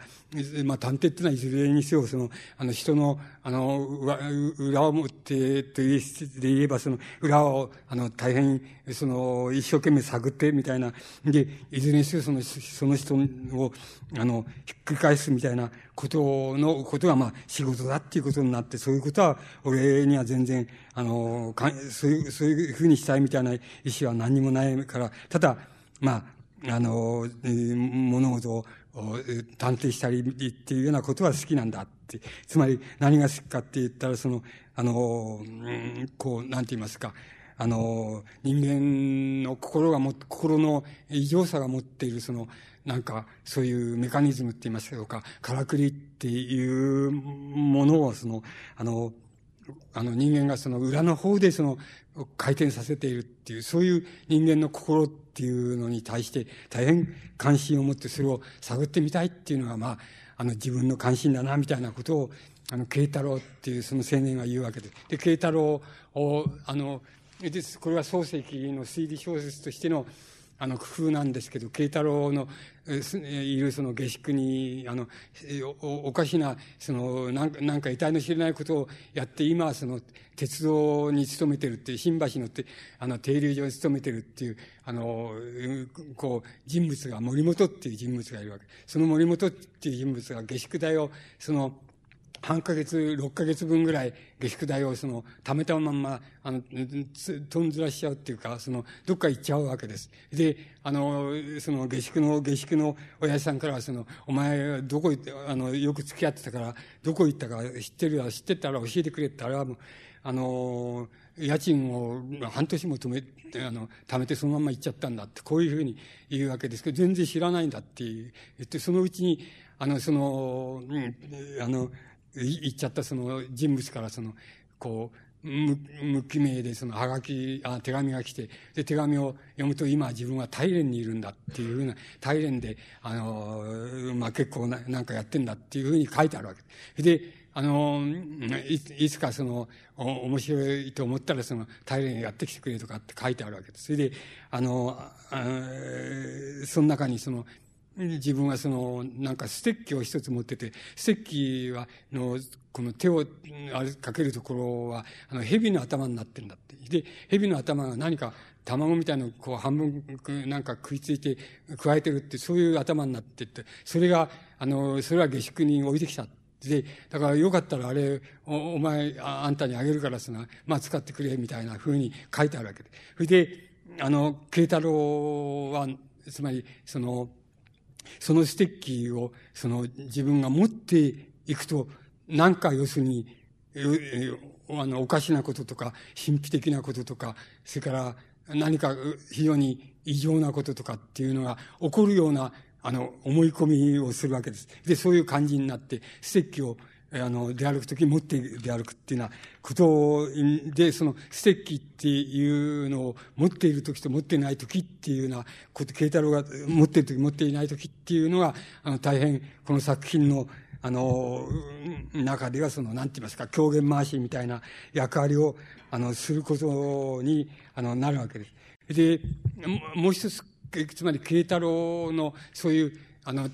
探偵趣味というか、その、なんか、ロマンチックで夢みたいなことばっかりあれしてっていうな、そういうことを物語るもう一つのエピソードがやっぱりこの作品の中に描かれています。それは、やっぱり占いっていうことなんです。あの、占いに、あの、非常に、あの、関心を持って行かれてるっていう、そういう慶太郎の、なんて言いますか、一種の資質なんですけど、それが、あの、描かれて、そこの場面が描かれています。で、あの、慶太郎が、あの、それはどこから来たかっていうと、その慶太郎の父親が、やっぱり占い好きの、占いに凝った、その、えー、男で、それで、ある時、その、慶太郎がまだ小学校の、えー、時の日曜日に、その、なんか、あの、父親がその、桑を担いできて、それで庭へ飛び降りてきて、それで、慶太郎に、その、あの、犬の方向に、庭にその梅の木があると。で、その梅の木、あの、木に、あの、ちょうど、その12時になちょうど時計が12時になったら、その、その、合図してくれって、それで、あの、時計を見て合図くれ。そしたら自分がその、梅の木のところへ行って、その、梅の木の根っこをその、ほっくり、ほっくり返し始めるからっていうふうに、あの、あの、父親が言って、それで、12時になった時、その12時になったっていうと、父親が、その、桑でもって、その、あの、梅の木の根っこをほっくり返すっていうようなことを、あの、やるわけです。で、その時、慶太郎は、あの、小学生なんですけど、あの、うちの親父はやっぱりちょっと、あの、こう、あの、占いに凝りすぎたっていうふうに、あの、思うんですけども、ただ、あの、非常に抜けてるっていうふうに思うわけです。つまり、あの、自分のうちの時計、時計は、あの、本当を言うと本当の時計と20分も本当は違ってんだって。で、もし12時になったら、あの、梅の木の根っこを掘り、掘り繰り返すって、そうするといいことがあるみたいなことだったら、時計から合わせていかないかなんないはずなのに、その子は全然気にしないで、まあ、12時だって言ったら、行って早速飛んでって、それで、あの、梅の木をほっくり返したっていうふうに、あの、それはおかしいっていうふうに思うわけです。で、ただそういうふうに思ってんですけども、あの、自分が学校の帰りに、あると、あの、それから少し経った時に学校の帰りに、あの、堤を通ってる時に、その、馬が止めてあって、馬に、あの、のそばへ行って馬に蹴っ飛ばされて、堤からあの下へ落っこっちゃって、たっていうことが起こるわけです。して、だけども、あの、起こったんだけども、どこも、あの、怪我することなしに、あの、なかったんだ。怪我することはなかったっていう。それで、そうするとあの、おばあさんがいて、おばあさんが、要するに、あ、それは、要するに、親父さんのまじないと、それから、その、お、お地蔵さんのおかげなんだって、おかげでお前怪我しなかったんだっていうようなことを言われて、なんとなく、その子供心になんかこの慶太郎がなんかそういうことっていうのはあるのかみたいな感じに襲われてくるっていう、そういう、あの、なんて言いますか、慶太郎のなんて言いますか、ロマンチックなその、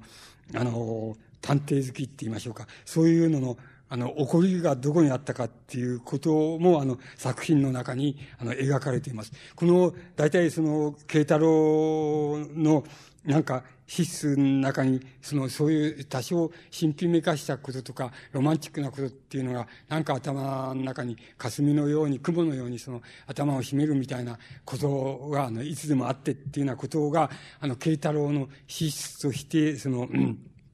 あの、漱石が設定している、あの、要因であるわけです。すと、あの、うん、まあそこから始まるわけですけど、あの、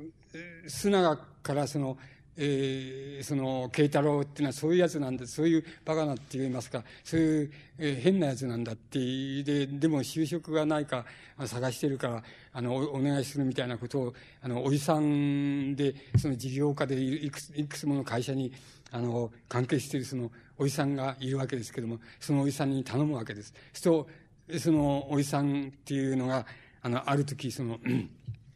まあ、あの、慶太郎に、のところに手紙がやってきて、それで、あの、要するに、か、あの、一つ課題があるんだ。つまり、えー、就職するについては課題があると。で、その課題をやってくれって言って、それはどういう課題かっていうと、つまり、あの、今日の、今日の夕方の、あの、4時、4時から5時の間に、その、小川町の停留場で、あの、電車から、三田方面から来る電車から降りてくる、その、えっ、ー、と、中折れの、中折れ棒をかぶって、それで霜降りの街灯を着て、それで、眉と眉との間に、その、ほくろがあるっていう、そういう、あの、40絡みの、その、男が降りてくるはずだ。で、その、降りてくる、来た男の、うん、あの、4時か5時の間の、そこからその2時間の間のその行動っていうのは、あの、何をするかっていうのを、その、えー、つまり探偵してくれ、つまり探偵してそれを報告してくれっていうふうに、あの、手紙に書いてあるわけです。それで、あの、砂川や慶太郎は、あの、まあ、その、4時か5時頃、そこに、小川町の停留所の近所をうろうろして、その、見ているわけです。そしてそのうちに、あの、その中折棒をかぶって、それで、その、ほくろは見えないんですけども、その霜降りの街灯を着た、あの、四十絡みの男が降りてくるわけです。それで、あれだと思って、その、うと、それからそこへ、あの、若い女の、女性がやってくるわけで。それで、二人で停留所のところでなんかちょっと話してたかと思うと、どっかへ二人で、あの、歩いて出かけていく。そう、慶太郎はその後、あの、こう追っかけていくわけで。追っかけていくと、二人はその、あの、レストランの中に入っていくわけで。それ、そのレストランも、あの、レストランの、そのそばの席を取って、その二人の話を聞こうと聞いてるわけです。そう、部分、断片的にはいろんな、あれが伝わってくるんですけれども、あの、まあ、本当は何を話してるのかわかんない。とにかく、もちゃもちゃ日常、日常のことを話して、ふとは、あの、また、うん、あの、二人が立ち上がって、それで、外に出て行って、それで、あの、女性の方はまた停留所行って、その電車に乗って行っちゃう。すると、男の方はそこからまた少し歩いて、それで、あの、雨の降りかかったところですけど、その、なんか、うん、この、あの、車に、あの、車を呼び止めて、それで車に乗って、それで走っていく。そ慶太郎をまたその後追っかけていくわけで。で、大体、その追っかけてい行く、行くんですけども、どっか途中のところで降りられて、それで、あの、あとはわかんなくなっちゃう。それで、わかんなくなっちゃったところで、あの、うちへ引っ返していくわけです。で、あの、うんそれで、結局よく考えてみると、あの、断片的にこう聞きかじったその、あの、なんて言いますか、あの、会話の、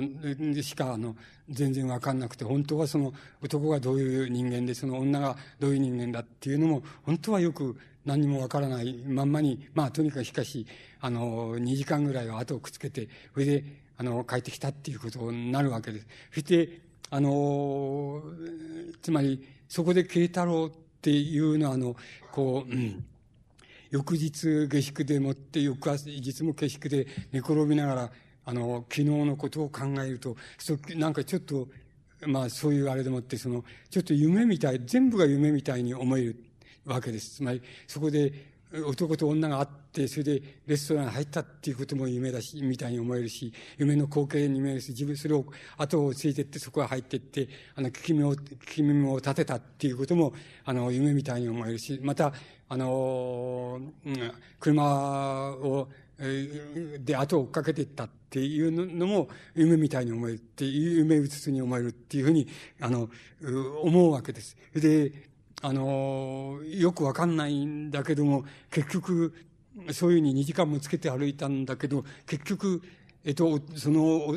中年度のとことその女性とはどういう関係にあるかっていうのもわかんないし、そこで何を、どういう、あの、会話を交わしたっていうのも本当はよくわからない。つまり、結局何にもわかんない、服装っていうこと以外には何にもわかんないって言ってもいいくらい何もわかんなかったっていうことになるわけですけど、それを、まあ、あの、その、須永の、その、おじさんにあたるその、えー、就職を頼んだ、あの、田口って言うんですけど、田口っていうおじさんのところに、その、報告に、あの、行くわけです。それで、これこれこうだっていうことで、その、あの、つけていって、出会ったことは、まあ、全部報告するわけです。で、あの、結局、あの、報告して結局何を得たかっていうのは、何を分かったかっていうと何も分かんないに等しい。で、あの、慶太郎は少し、あの、なんて言いますか、その、馬鹿にされたって言いましょうか、なぶられたような感じがして、それで、なんか言ってみたくてしょうがないわけで、で、あの、え、それで、その、就職をたぐ頼んだその田口っていう、その、事業家に、その、えああいうふうにやって、その追っかけ、後を追って、その、たん、あの、いろいろ調べてみたっていうつもりだけれども、結局言うと何にもわからなかったっていうふうに、あの、言うに等しいと。で、ほん、で、本当によくよく考えてみれば、そんなことをするよりも、あの、なんて言いますか、あの、するよりも、結局、直接その、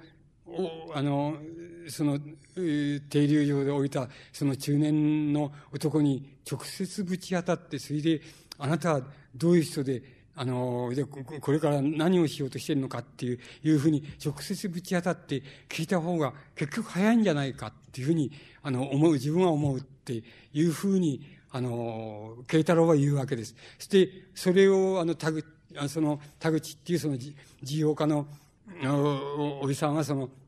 それを聞いて、で、そういうこと、いや、あなたはそういうだけよくわかってる人とは思わなかったって、あの、本当、あの、本当言えばそうだ。つまり、あの、そうだと直接、あの、そういう時は直接聞いちゃった方がずっと早い、早いんだって、そういう、そういうことが分かってたら大したもんだっていうふうに、あの、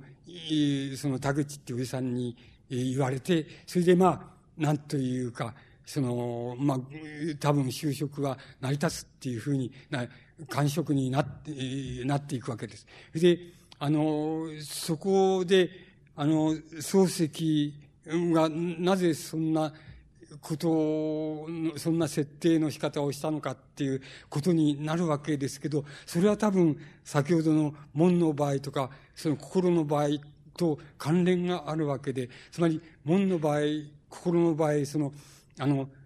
つまり漱石、あの、そう、門の場合で言えば漱石は、その、直接お米さんに、あの、もしかすると野生が来るかもしれんぞっていうふうに言っちゃえば、あの、そこで済んじゃうって言いましょうか。言っちゃえば問題は済んじゃうことっていうのはたくさんあるわけで、まあ、小説は成り立たなくても、あの、実際問題としては、それで済んじゃうっていうことになるわけですけども、宗介はそれを言うことができないで、あの、あくまでもそれを持って回っていくわけです。また、あの、心っていう作品のその主人公の先生も、あの、それをあくまでもその、あの、つまり、K がその、下宿の娘さんが好きだって言った時に、あの、自分もそうだっていうふうに言っちゃえば、それはもう違う展開になっていて、物語にはならないとしても、あの、実生活上のって言いますか、実際上の解決にははるかに有効だっていうことになっていくわけですけれども、あの、そこで、あの、心の主人公の先生は、それを言えないで、それを自分の中で、あの、繰り返し繰り返し、あの、罪の意識のように、罪のように、繰り返し繰り返しそれを、あの、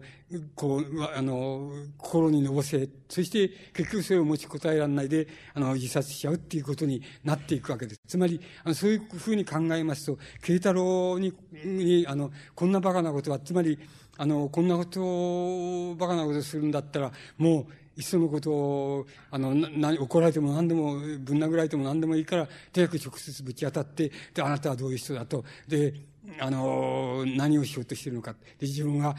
これぐらいの人からその、そういうことを調べ、あの、調べて、あの、もらいたいっていう、調べて報告してもらいたいって言われてるので、あの、来たんだとこういうふうに言っちゃえば、ぶん殴られるか怒られるかどうかは別として、まあ、全く違うことになっていく、違う展開になっていくっていうことが、あの、あるわけで、で、多分、この、あの、この彼岸石までの中では、その、田口っていうおじさん、素直なおじさんは、あの、世間地に長けた、つまり、あの、事業家として、あの、人をたくさん使って、人、人間っていうのをよく分かってるって、また人間のあしらい方を分かってるっていう、そういうふうに設定されていますから、あの、そういうこと、そういうところで、あの、えー、こう、慶太郎がその、あこんなの直接聞いちゃった方が早いんだって自分は思ったっていうことを、まあ、あの、それが分かってたら大したもんだっていうふうに、えー、いう形でその、その場面を設定したんだっていうふうに、あの、思います。で、あの、これで、それで、あの、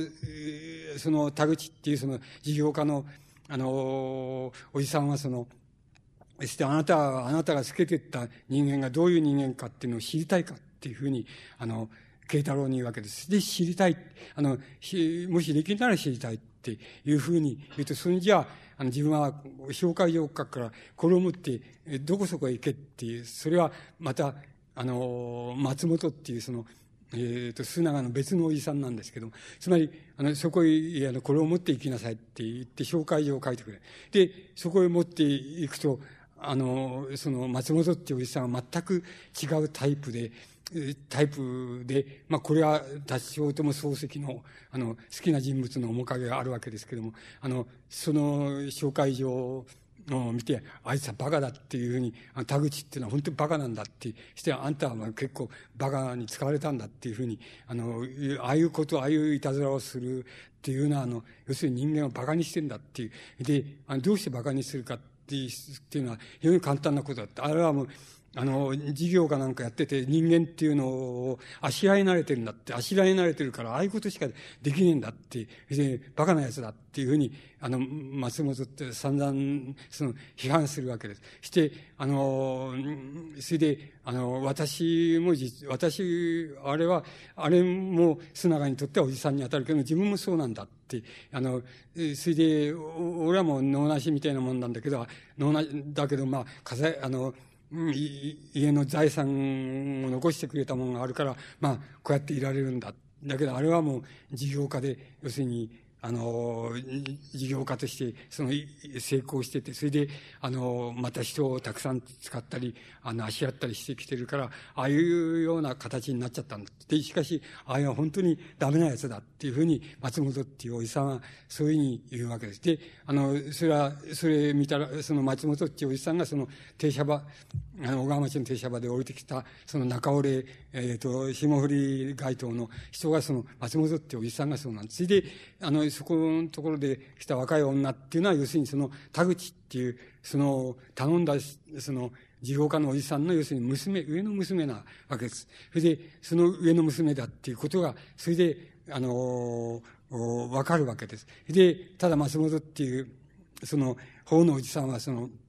慶太郎にその、あの、あいつはバカで、バカなやつだけど、まあ、取り柄もあるんだって。それで、その取り柄っていうのは、あの、あなたはそういうことをやって、そういうふう、あの、ことを言って、そういうふうになったんだったら、多分、あいつは、あんたの、要するに、就職っていうのはちゃんと世話してくれるはずだったから、それはもう安心した方がいいっていうふうに、あの、言われるわけです。それで、まあ、あの、慶太郎は、あの、まあ、あの、その、田口の、あの、斡旋する、したところに、あの、勤めを得て、それで勤めを始めるっていうようなところで、あの、なんて言いますか、慶太郎の話っていうのは、あの、終わるわけです。で、あの、この、なんて言いますか、えっと、あの、大変、どう言ったらいいんでしょう、あの、漱石は、あの、面白がって、つまり、あの、こう、謎めかしてって言いましょうか、面白がって、つまり推理小説を書くつもりのように、その、謎めかして、その、中折れ紳士、帽をかぶった紳士と、その、娘さんと出会いのと、それからそれを追っかけていって、誰かっていうのを探るみたいな、それ大変面白おかしく、あの、書いているわけだし、またその中で慶太郎の資質がどういう資質かっていうのもちゃんと描けていて、それで、あの、面白い、あの、作品に、あの、なっているわけです。で、あの、この作品を、あの、推理小説にしていて、あの、もん、もんならもんっていう作品も、あの、まあ、推理小説と言えば言えないことはないようにな作品なんですけど、何が違うかっていうと、その、なんて言いますか、あの、動機って言いますかね、その、あの、モチーフと言いましょうか、その動機っていうものに対するその、あの、な考え方って、あれは漱石の考え方なんでしょうけども、あの、処理の仕方っていうのが、あの、大変門という作品と、この、彼岸過ぎまでのその、慶太郎の話の、えー、とは、の、大変、あの、違います。つまり、慶太郎、あの、彼岸過ぎまでっていう作品は、あの、なんて言いますか、あの、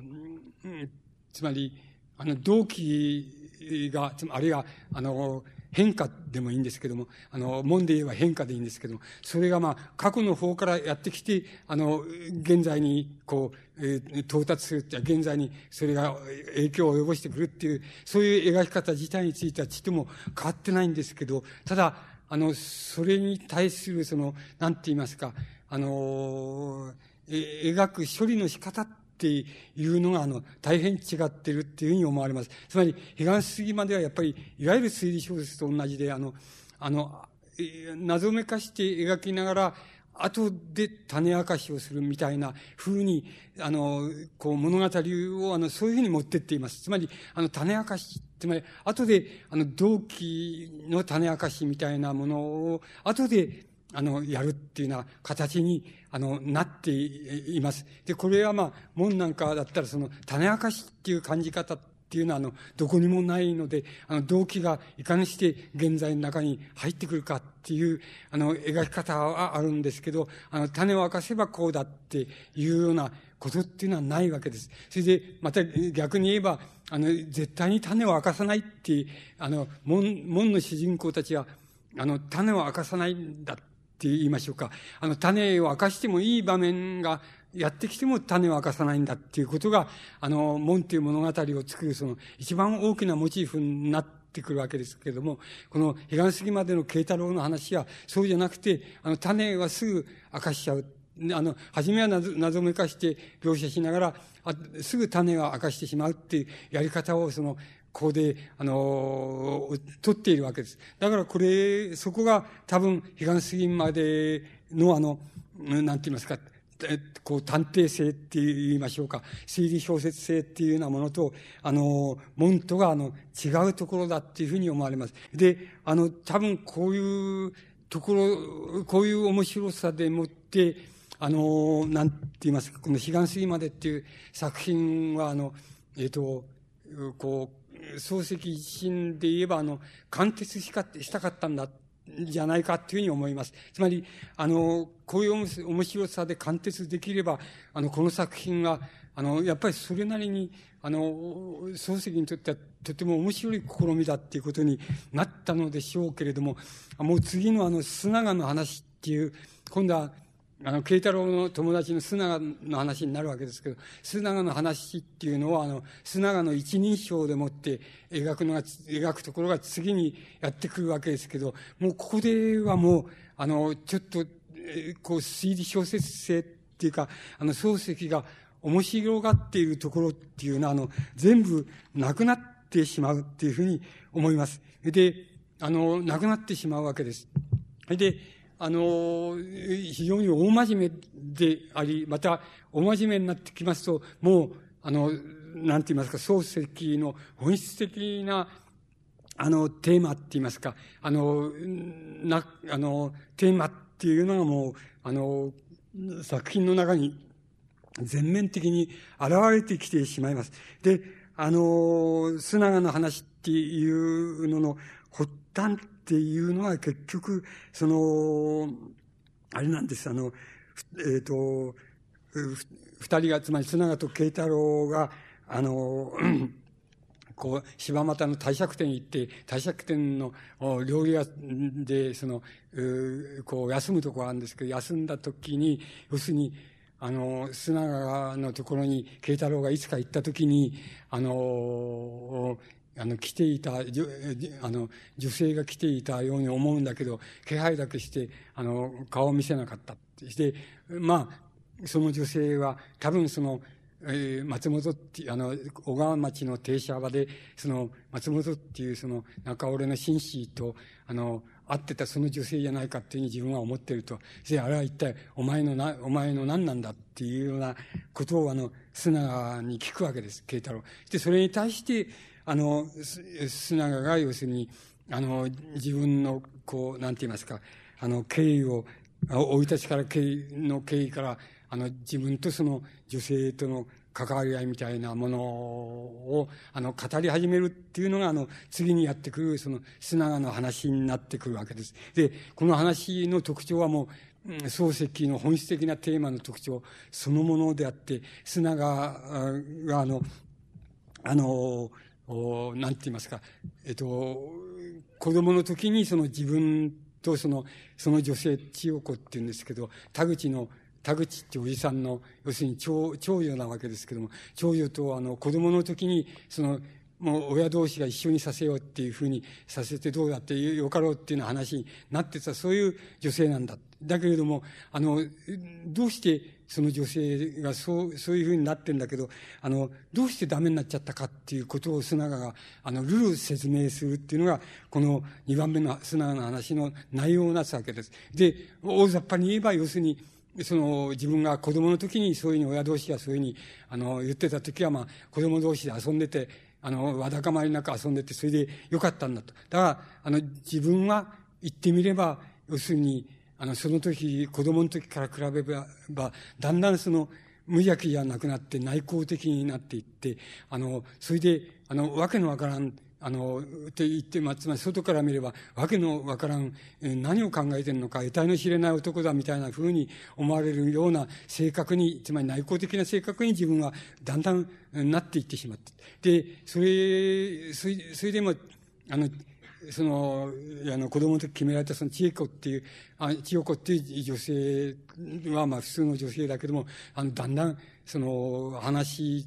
具合、その、感じ具合が、その、だんだん合わなくなってきたってことが一つあると。もう一つあるのは、要するに、その頃約束した時は田口っていう、その事業家のおじさんっていうのは、あの、自分の親父さんのとこが世話してやってた、その、あの、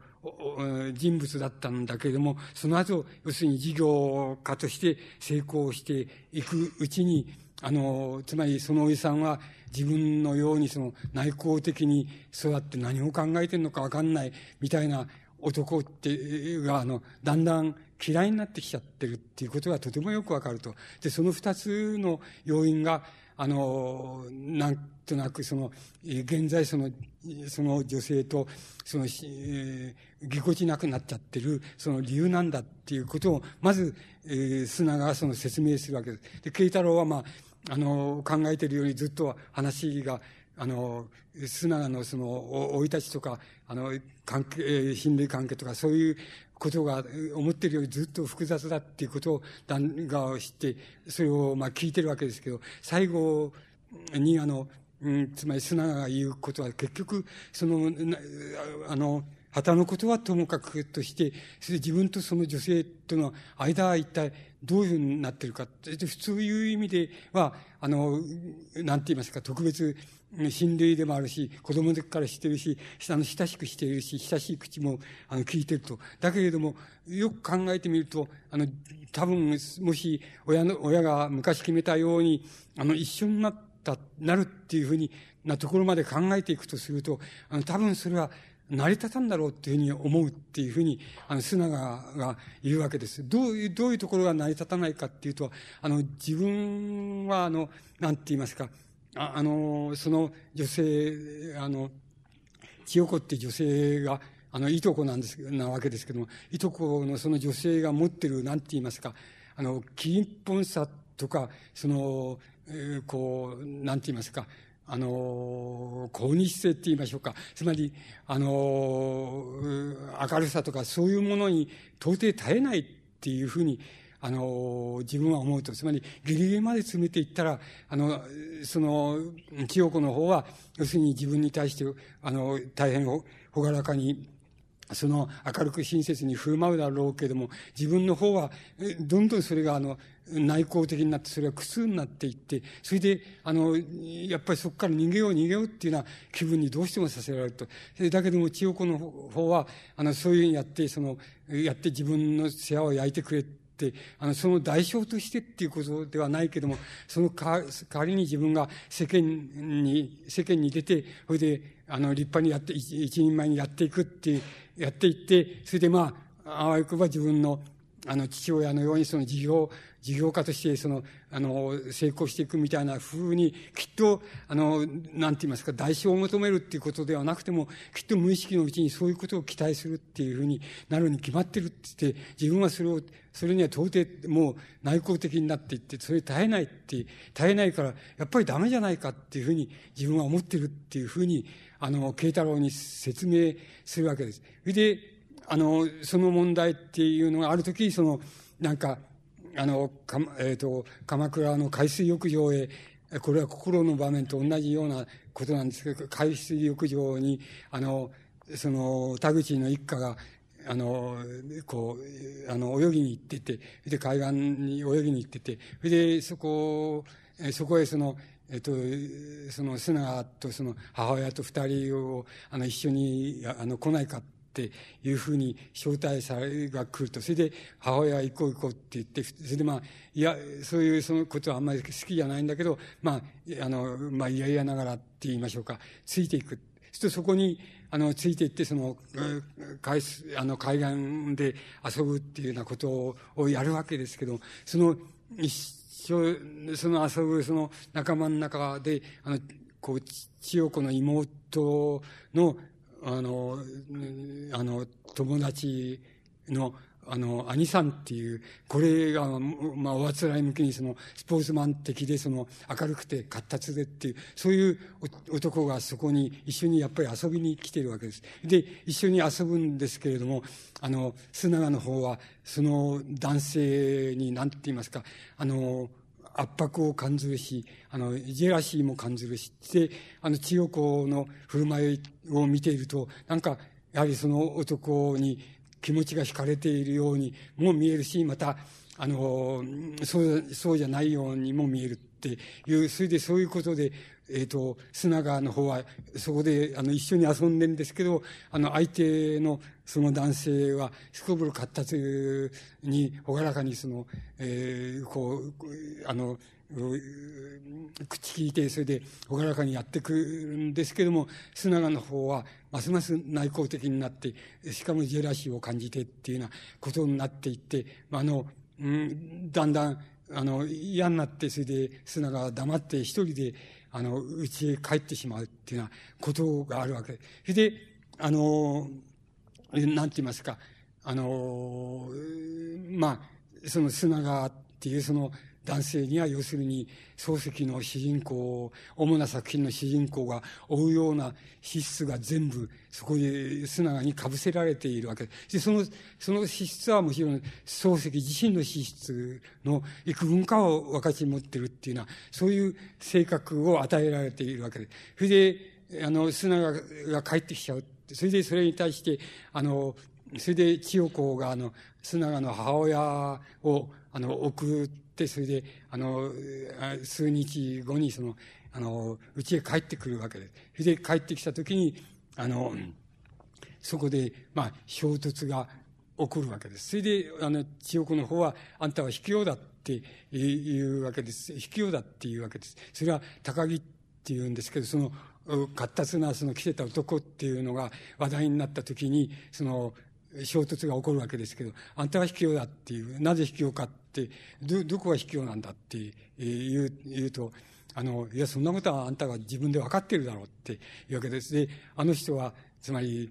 あの男の人は、あの、非常に、あの、分け隔てなく、あだかまりもなく、あんたにも誰にでも付き合おうとしていると。それなのに、あなたは、あの、もう心を閉じちゃって、それで、あの、こう、な、なんでこんなところに来てるのか分かんないみたいな風な形になっちゃってると。その、そういうやり方っていうのは、卑怯だっていう、あの卑怯極まりないっていう風に、あの、言うわけです。で、いや、それは、引き寄っていうことじゃないと。つまり自分はこういう、あの、性格でこういうふうに内向していくって、それでジェラシーを感じるっていうことはないっていうは決して言わないと。しかし、あの、自分にはやっぱり自分なりに体がないんだっていうふうにないんだ。で、ただ自分はこういう性格だっていうことはどうすることもできないっていうふうに言うわけです。それでそこのところで、あの、砂川が言う、言う、言うところがある、あって、それが多分、あの、漱石が須長に与えた性格の、あの、要だっていうふうに思うんですけど、そこで須長が、その千代子、なじ、なじるその千代子に対して言うところがある、あるわけですけど、自分はもし、その一人の女性を好きなあの、好きになった、自分も好きになって、自分と同じように好きになった男がいたとすると。で、一人の女性が、そういうふうに二人の男から好かれているっていうような場面になっていたいたとすると、そしたらば自分は別に、その、ジェラシーだとかそういうことじゃなくて、あの、そうしたらばもう自分はもう、あの、すぐに、もう、県、なんて言いますか、自分はその県外に、あの、出て行って、出ていくっていうのは、自分だったらもうそれは疑いなくそういうふうにするっていうふうに、あの、砂が言う、言うわけです。つまり、そこで、ああの、つまり、自分にはそこでもってその競争心っていうのは、あの、一人の女性をめぐってその競争するって言いますか、競争心っていうのは自分にはないって、あの、全然ないんだ。で、じゃ競争心がないならば、そんならば、あの、ジェラシーを、あの、感じるたり、すごい、あの、するっていうのはおかしいじゃないかっていうわけです、ですけど、いや、あの、つまり、競争心はないけれども、あの、ジェラシーを感じるっていうのは、それはもう真実だと。しかし、あの、自分は、あの、そう、もしそうだっていうことが、あれだったらもう、自分はもう、はっきりともう、その県外に、あの、飛び出てしまって、別に、あの、それを、あの、あの、残念だとも悔し、悔しいとも、あの、そういうふうに思わないと。あの、それが自分の考え方だっていうふうに、あの、須永が、あの、言うところがあるんです。つまり、そこのところが、あの、つまり、漱石の、あの、主なる作品のその主人公たちを大変あの、難しくしているところだっていうふうに思います。それで、あ難しいところにしているけれども、それなくしてあの、漱石のしたる作品は成り立たないっていうようなことに、あの、なっていると思います。つまり、あの、こう、あの、なんて言いますか、あの、そ、これは漱石自身のことに、あの、還元して言いますと、あの、漱石もやっぱり自分の資質がそうだっていうふうに、あの、なると思います。で、あの、漱石が、あの、そこでそういうことに、あの、固執してやまないっていうことはもう、あの、なんて言いますか、そういう自分の資質が、あの、半分はやっぱり、あの、半分は分かってるって言いますか、意識的に分かってるしかし、どうしても後の半分っていうのは、なぜ自分がそうなのかっていうのは、あの、漱石には自身もよくわからない。しかし、わからないながら、いつでも自分の、あの、心の働かせ方っていうのは、そういう働かせ方をするっていう、そういうことが漱石の、あの、言ってみれば本質的な問題だって、あの、そこでもって、あの、砂川には、あの、そういう性格を与えたんだっていうふうに、あの、思います。つまり、あの、こう、須長の話のところまで来ます、来ますと、もう、それはあの、なんて言いますか、彼岸水までっていうのは、単なる、あの、一遍のその、あの、かなり面白くしつられた、あの、推理小説っていう面を、あの、なくして、一人で失ってしまって、あの、一人でにも、生真面目って言いますか、非常に真面目極まりない問題になって、あの、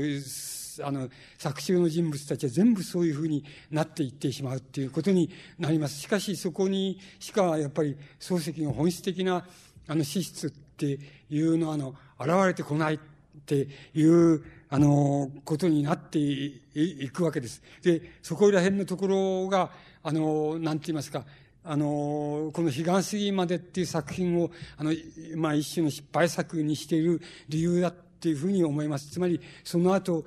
あの、なんて言いますか、今度は松本っていうそのおじさんの方が、あの、今度はおじさんの話になっていきまして、慶太郎がそれを聞くっていうような話に、えー、あの、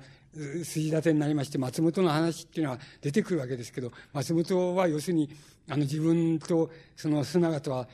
あの、つまり、お、おいっ子とはその、とても資質がよく似てると、それは言ってみれば割合に思春期の時に、あの、自分があの、自分の持ってる持ち物って持ってるものを全部つぎ込んでしまったっていうようなことが一つあるんだって、あの、あったって、それはもう今だと後悔してるけども、あの、その時はそう思わなかった。しかし、あの、自分はその中に、あの、余計なものまで、あの、えー、須長の方に、あの、世話して、それで、あの、須長を、その、大変内向的な、あの、に、こう、なんて言いますか、世の中って言いましょうか、いわゆる実社会には役に立たないような、そういう得体の知れない、あの、心を持った人間に、あの、自分はしてしまった。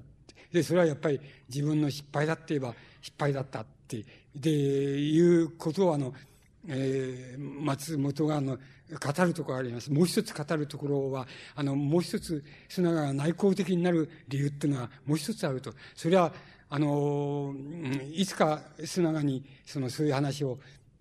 あの、こう、して聞かしたんだけど、その、つまり、砂川とその母親っていうのは、本当は、あの、実の親子じゃなくて、それで、あの、砂川にとってはその母親は、あの、ママ派なんだって、あの、そういうことっていうのを、あの、なんていうか、つまり、おぼろげに、あの、一種のおぼろげに、あの、幼児記憶みたいなものを、あの、辿っていくと、砂川にはちゃん、なんとなく、そういう、あの、雰囲気っていうか感じっていうのが分かって、それが、あの、砂川を、その、内向的にしている理由だし、また、あの、千代子っていう、その、いとこと、あの、一緒になるっていうことを、その、こう、躊躇させてる、その、砂が躊躇してるその理由になってるっていうふうに思うっていうことを、あの、こう、松本がその、言うわけです。で、あの、これらを終始、その、なんて言いますか、慶太郎は、あの、えっ、ー、と、この、森本っていうその、なんて言いますか、えー、満州老院みたいな、その、えー、あの、地味下宿、同じ下宿にいた人物がくれた、その、なんか蛇の頭を持った、あの、ステッキを、あの、えー、持ってる時と持ってない時っていうようなことでもって、その、あの、なんて言いますか、感じ方とか雰囲気が全部違っていっちゃうっていうことを筋立てにして、それで自分はあの、なんて言いますか、砂川の親類筋にある、その、なんか内向的な話っていうのは全部、その、それで聞いてしまったっていうようなことを、まあ、慶太郎が言うところで、この彼岸過ぎまでっていう、あの、作品っていうのは、あの、終わっているわけです。で、あの、なんて言いますか、あの、門、まあ、それからっていう作品から始まるわけですけれども、それからを書き、門を書き、そして彼岸過ぎまでを書いたのですけれども、あの、漱石が、あの、資質的にも、あの、持っていた課題っていうのは、あの、ここでちっとも終わってなくて、それで、あの、また、あの、次の作品である、その、後人っていう作品に、あの、続くわけです。で、漱石は、要するに、どう言ったらいいんでしょう。この、つまり、この、門彼岸過ぎまで、それから後人っていう、この後来る作品なんですけど、まあ、こういう作品の中で、あの、なんて言ったらいいんですけども、つまり作品としては、あの、うん、もう、破綻の方が多いっていうふうに言った方がいいんで、これは門、門はそんなことないですけれども、あの、その、菅過ぎまでとかも、あの、この後人っていうようなあの作品といったして言ったら、あの、破綻がとても多い作品だっていうふうに、あの、思います。でも、あの、逆な意味で言いますと、あの、漱石が何が何でも自分の持ってる資質っていうもの、それから無意識に演じている自分の、あの、実生活上、あるいは、その作品上のあの、関心っていうようなものに対して何か何とかしてその解決って言いますか、自分なりのなんて納得を与えたいっていうモチーフが極めて強烈なことは確かで、この強烈さっていうのが、あの、どんどん漱石をあの、その後まで引っ張っていったっていうことに、あの、なるのかと思います。つまり、あの、それくらいあの、作品上の破綻っていうのは、あの、おこう、うん言ってみれば第二にして、それで、あの、なんか自分の追求すべき、あの、課題って言いましょうか、モチーフっていうようなものをいろんな観に観点を変えながら、あの、貫いていったっていうふうに、あの、言うことができるんだっていうふうに思います。あの、漱石、つまり、あの、僕の知ってる人で、その、うん、漱石の小説っていうのは、あの、要するに、普通の作家が普通の作家が書く小説と違って、あの、最、初めに文学、文学についての理論、つまり文学論ですけども、文学についての漱石流の理論があって、あの、その理論を、理論を確かめたいので、確かめるために作品を書いたっていうふうに、あの、言えるって言える面があるんだっていうことを、まあ、僕は、あの、知ってる限りでは、その、三浦努っていう、あの、亡くなりました哲学者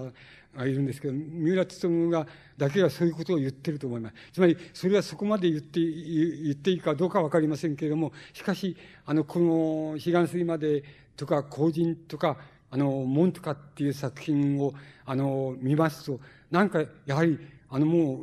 う、関わらざるを得ないよっていうモチーフがここにあって、それで、あの、モチーフが先にあって、それで、それをもう何とかするために、この作品を書いてんだっていうふうに、あの、言えないことはないと思います。つまり、あの、漱石が悪口言う人から言わせると、ああれはもう高等講談なんだっていうふうに、あの、言われ、言われるゆえんっていうのもまたそこにあると思いますし、まあ、よく言えば、あの、やっぱり、あの、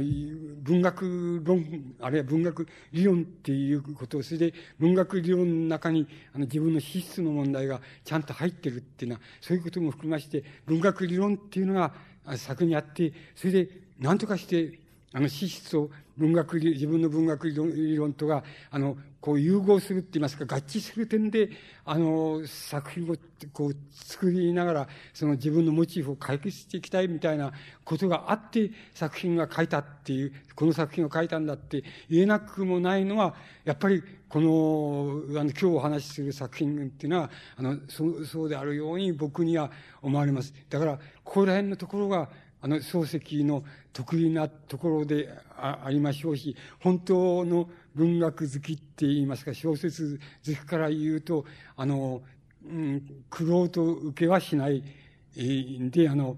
えー、しないで、苦労と受けはむしろ、外の方が、あの、作品の方が否定す、っていうことになるんだと思います。でも、あの、僕らが見るとも、あの、漱石の方が、つまり、あの、問題意識っていうこと、あれ、資質っていうことを、あの、自分の資質に対する追求性って言いましょうか。そういうこととか、それから風俗に対する洞察力って言いましょうか。つまり、同時代の風俗に対する洞察力ってはもう格段の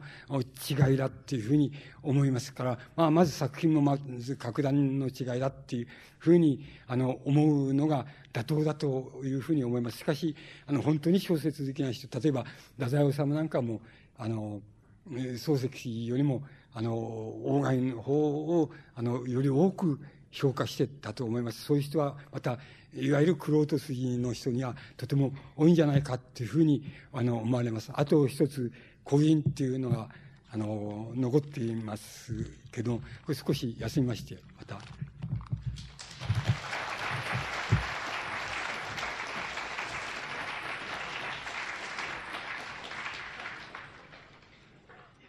えー、婚姻について、あの、最後にお話しすることになります。えー、あの、ちょっと前の、あれで余計なこと言いますと、えー、っとね、あの、門のあの、家主さんっていう、堺という家主さんがいるんですけど、それ、あの、作品を読んだ印象から言いますと、あの、どう言ったらいいでしょう、老人っていうふうに、あの、見えるわけです。ですけれども、あの、中に、あの、年を書いてるところが一箇所ありまして、それだと、あの、四十、四十絡みのっていうふうに、あの、書かれています。で、あの、僕はいつか、堺老人、堺老人っていうふうにおしゃべりしてて、そういうふうに言って、なんか、聞いてた人からもう、えー、なんか、それは違うっていう、あの、いや、40ぐらいだって書いてあるっていうふうに言われて、ぎょっとしたっていうのを覚えてますけど、あの、漱石、の、あの、作中人物っていうのは、あの、えっ、ー、と、作中の、書かれた作中の振る舞いだけで言いますと、大体、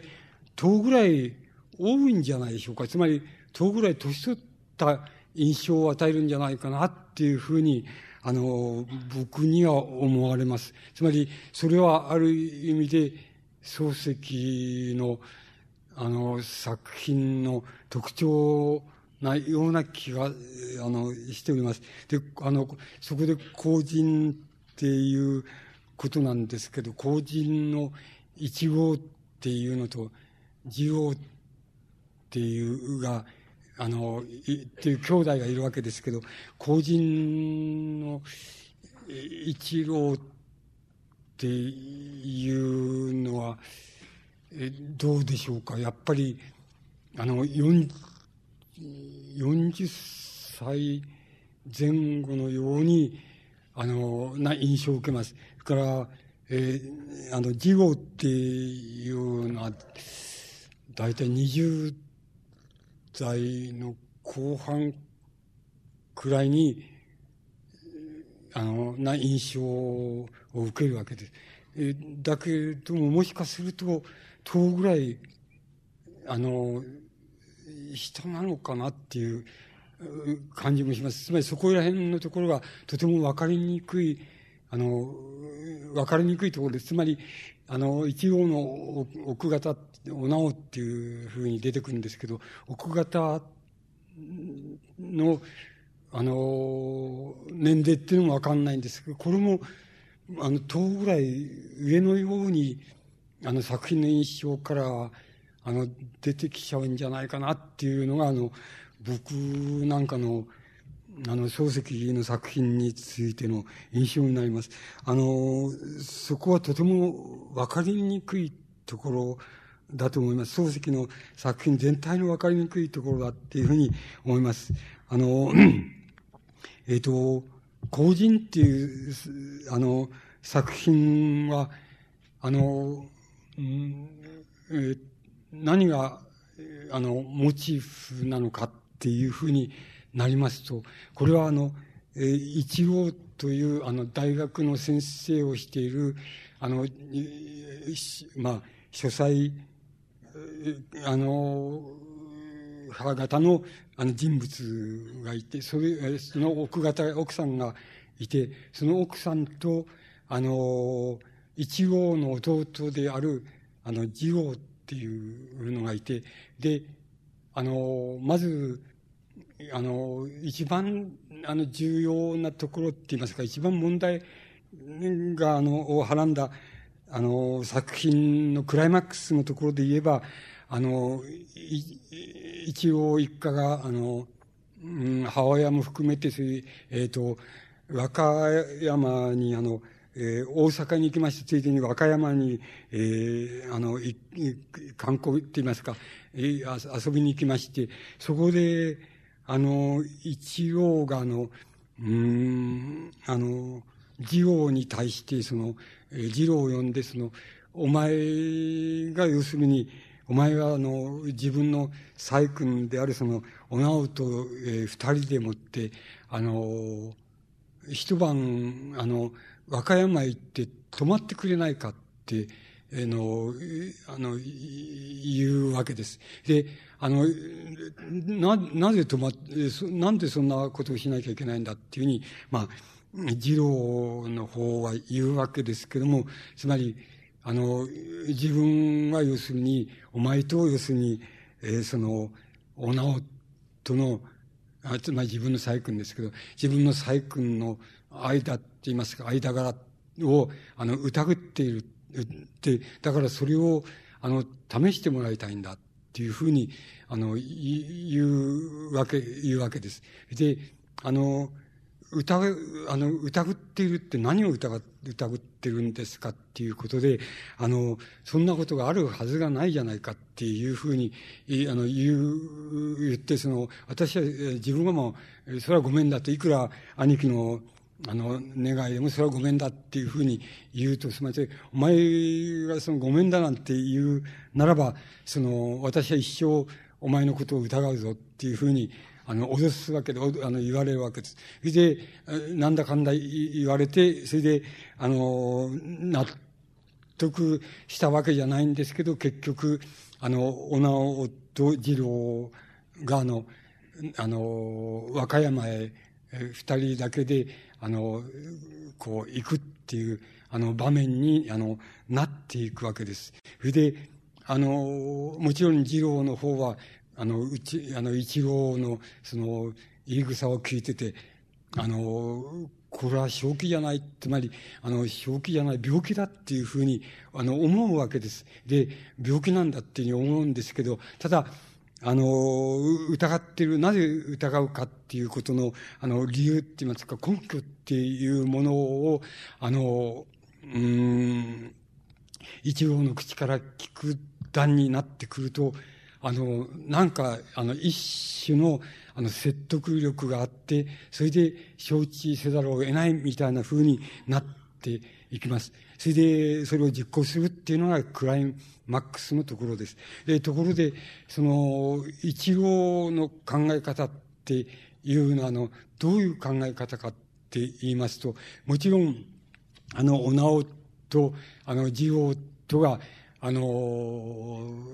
まあ、仲が良くて、それで、あのまあ、肉体関係があったりしてって、あるいは恋愛関係があったりしてっていうところまで、あの、一郎は、あの、必ずしも考えているわけではないんです。ただ、あの、ど、どのように考えていようと、その、同居している、その、あの、次郎とそれから、お直との間に、あの、こう、なんて言いますか、恋愛感情の交流が、あの、さりげなくあったとしても、それに対して、あの、あの、自分は、あの、どういう、どうすることもできないと。それからまた、あの、そういうふうに考えると、どうしてもその、あの、あの、おなおと次郎との間にはそういう恋愛感情の交流があるような感じがする。あの、あるように思うっていうのが、あの、一郎の、あの、まあ、なんて言いましょうか、信じ方なわけです。なぜそういう信じ方をするかっていうことになってきますと、その一郎の、まあ、人生観というのか、恋愛観っていうことに、あの、なっていく、あるいは男女観っていうことになっていくわけでしょうし、また、この男女観は、あの、ある意味で、漱石自身の男女観と、あの、同等であるって、等価であるっていうふうに、あの、言うこともできると思います。それはどういうことかっていうと、あの、えっと、まあ、作品の中に出てきますけれども、要するに、あの、男女の間の、なんて言いますか、自然な感情っていうのは、あの、それは恋愛感情なんだ。で、それは恋愛感情っていうのが一番自然な感情なんだ。で、ところが結婚っていうのは、あの、その、仮にそこに恋愛感情っていうのが、あの、多少でも含まれて、そういうふうになったとしても、結婚ということの中には、あの、人工的な要素、例えば、あの、家族的な要素とか、家族の関係とか、あの、隕石関係とか、あるいは社会的地位だとか、えー、なんとかって性格だとか、とにかく、あの、なんか人工的な要素が、あの、こう、どうしても介入、介在してくると。だから、あの、そういうふうに考えると、あの、結婚っていう、男女の間の関係っていうのは、あの、結婚ということよりも、あの、恋愛感情の方が、あの、自然だし、また、あの、その方が、あの、ありやすいんだっていうふうに、あの、言う、あの、言うのは、あの、一郎の考え方になるわけです。で、そこまでは言わないんですけれども、要するに、あの、お前と、えつまり次郎と、要するに、あの、細君であるお直との、あの、その日常の、その、なんて言いますか、あの、こあの、会話とか振る舞いとか、あの、なんて言いますか、からかい合いとか、そういうのを、あの、聞いていると、要するに、お前とお直との間には恋愛感情っていうのがあるっていうふうに、あの、思えると。それで、それに対して、あの、いかに自分とお直との関係っていうのは人工的で、あの、冷たいもんであるかっていうことを感じざるを得ないし、また自分の内向的な性格って言いましょうか、そういうのを、あの、お直が、あの、とい、こう、分かってくれているとは到底思えないと。つまり、あの、やっぱり冷たい違和感っていうのがそこに流れていると。それに比べると、お前と、要するに、あの、女との関係の方がはるかに自然な、あの、なんとか、その自然っていうことを、もっと言えば、それは、あの、恋愛感情があるかのごとく見受けられるみたいな、みたいに、あの、一郎は、あの、言うわけです。で、あの、一郎は、とんでもない話だっていう、それは、あの、自分にとってもあれだし、それ、それはもう、姉さんにとっても、そんなこと言われたら合う、合わないっていうふうに、なるわけですけども、あの、いずれにせよその作品の中では、その、おなおと、あの、ジオートが、あの、若野浦にみんなが泊まってるわけですけど、そこからあの、和歌山、一日和歌山県、あ、和歌山へその、あの、出かけて、遊びに出かけていく、行くわけです。で、その、に、あの、出かけて行った、あの、晩に、あの、夕方に要するに、若野浦の方は大嵐になっていって、それで、あの、通信も途絶えてしまうし、また到底歩いて帰っていくことができない。っていうふうになるわけです。それで、あの、お直と次郎とは、あの、そこで、旅館を取って、それで、あの、旅館に泊まる、一夜泊まるっていう、まあ、ことに、あの、一人でになっていっちゃう、い、くわけです。それで、あの、えっ、ー、と、その、まあ、その場面っていうのはもう、お読みになればすぐにわかるように、大変、あの、見事なって言いますか、鮮やかなイメージの湧く場面で、あまあ、その作品の一番勘どころにふさわしい、あの、場面の描写になっています。で、あの、そこの場面で、秀次郎は要するに、お直に対して、その、あの、一緒の、あの、部屋で寝てるんですけど、あの、なかなか寝つかれない。で、それで、お直の方もなかなか寝つかれないっていうようなところで、その、あの、こう、あの、もう少し、に、に、に、さんに対して、その、あこう、あったかくしてやったら、やってくれ、くれたら方がいいんじゃないかっていうふうに言うんですけど、おなおの方は、いや、あの、自分は、あの、兄さんに不服、不安、不、あの、不服を持った覚えもないし、不満を言った覚えもないと、あの、自分なりに、あの、ちゃんとやってるつもり、あの、つもりなんだ。ただ、自分は馬鹿だから、あの、兄さんの、あの、には到底その満足して、えー、させるっていうようなことは、いろんな意味でできないと。しかしそれは自分が馬鹿だっていうだけなんだって、決して自分にそういう気持ちがあるわけじゃないんだっていうふうに、おなおの方は説明、あの、するわけです。それで、あの、あの、まあ、そこで、あの、あの、旅館で嵐のために、余波でその停電になったり、えー、なんかするわけですけれども、あの、えっと、おなおは、あの、そこのところで、あの、なんて言って、それは非常に見事に描かれているわけですけども、あの、うん、大、えっ、と、大変大胆なことを、あの、言うわけです。つまり自分はいつだって、その、この死ぬ気でいると。だから、この嵐の中で、もし、あの、えー、えー、と、じ、まあ、二郎さんがその一緒に、えー、し、あの、し、し、心中しようっていう、一緒に、あの、海岸プリまで行って、し、しん、しん、あの、心中するわよとかっていうようなことを言うし、あの、うんまた、あの、自分はあの、いつ、いつだってもあの、海に飛び込んで、死んじゃったっていいと思ってんだからっていうようなことを、あの、言うわけです。つまり、あの、やっぱり、あの、おなおがあの、一王がいる前で、あの、言うことと、それから、二王と、あの、二人でいるときと、あの、言うことが、あの、違っててきてしまうし、大変大胆なことを言ったり、大胆な、あの、うん、こう、あの、二郎さんって案外、育児がないのね、みたいなことを言ったりして、だ大変大胆に振る舞ったりするわけで、そして、それは実に見事に描かれていて、つまり、あの、こう、女の、えっと、あの、漱石はそういう考えをいつでも持っているわけですけど、もし、あの、なんて言いますか、二人、えっと、先ほどの続きで言えば、二人の男から一人の女性が、こう、同じように、同じ、あの、強さでその、引っ張られたら、あの、女の人っていうのは、女性っていうのは、あの、どっちかに傾くっていうようなことは、本質的にできないんじゃないかっていうのは、あの、漱石の、なんか女性観の根底にあるもんです。つまり、あの、漱石はそういうところでは、あの、女性はあの、どっか両方とも同じ力で同じように引っ張られたら、あの、どっち傾くっていうようなことは、女性は、あの、選択することができないんじゃないかっていう、あの、それが、あの、漱石の女性観の根底にあって、それが漱石の、要するに、なんて言いますか、あの、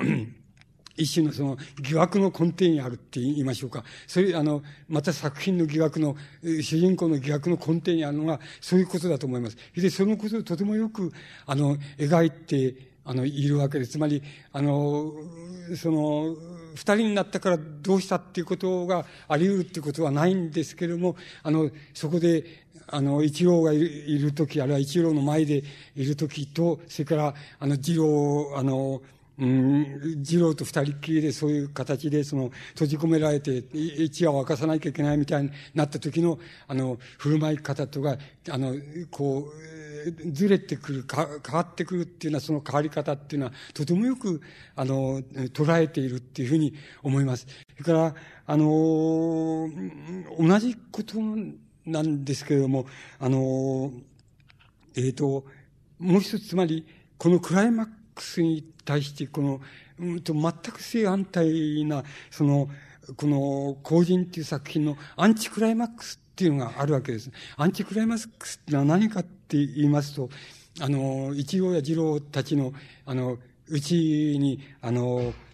えっと、女中、長田さんっていう女中さんがいるわけですけど、その人と、それから元、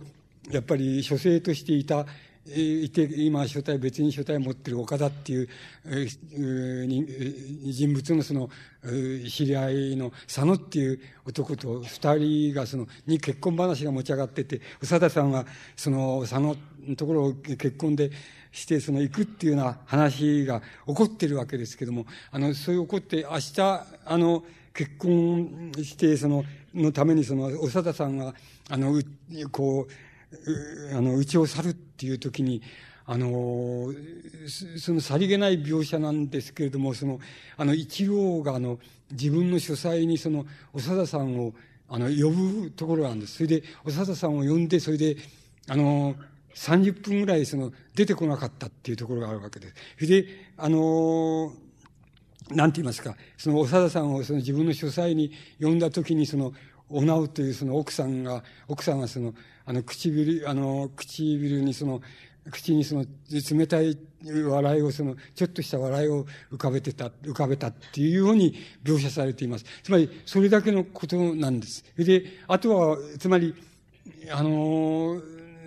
先ほどの動機っていうことで言いますと、これはもう、あの、つまり、動、動機なき描写っっていうのが大変多いわけで、つまり動機もなければ、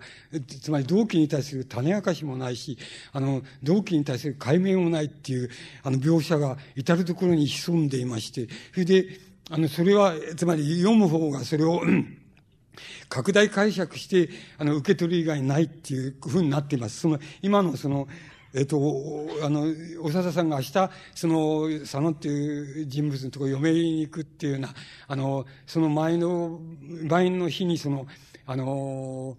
一応その長田さんを書斎に呼んで、で、30分ぐらいで出てこなかったっていう、それで、あの、それ呼んだ時に、あの、ちょっと部屋に来てくれって呼んだ時に、そのおなおが、あの、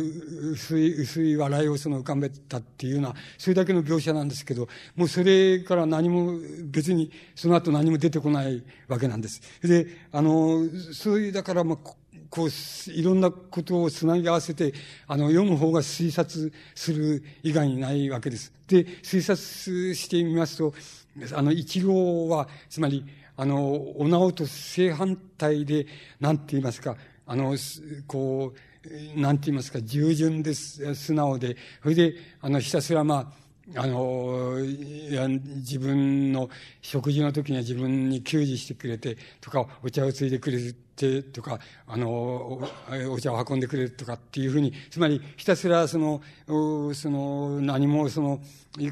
こう言わないで、その、自分に黙って奉仕してくれて、素朴な振る舞いをして、あの、素朴な人人間でっていう、そういう長田さんっていうのが、あの、一号にとっては、あの、大変理想的な、あの、女性だってのイメージがあって、それで、あの、長田さんが、もう大変好きだったんだって、好きだっていうのは、つまり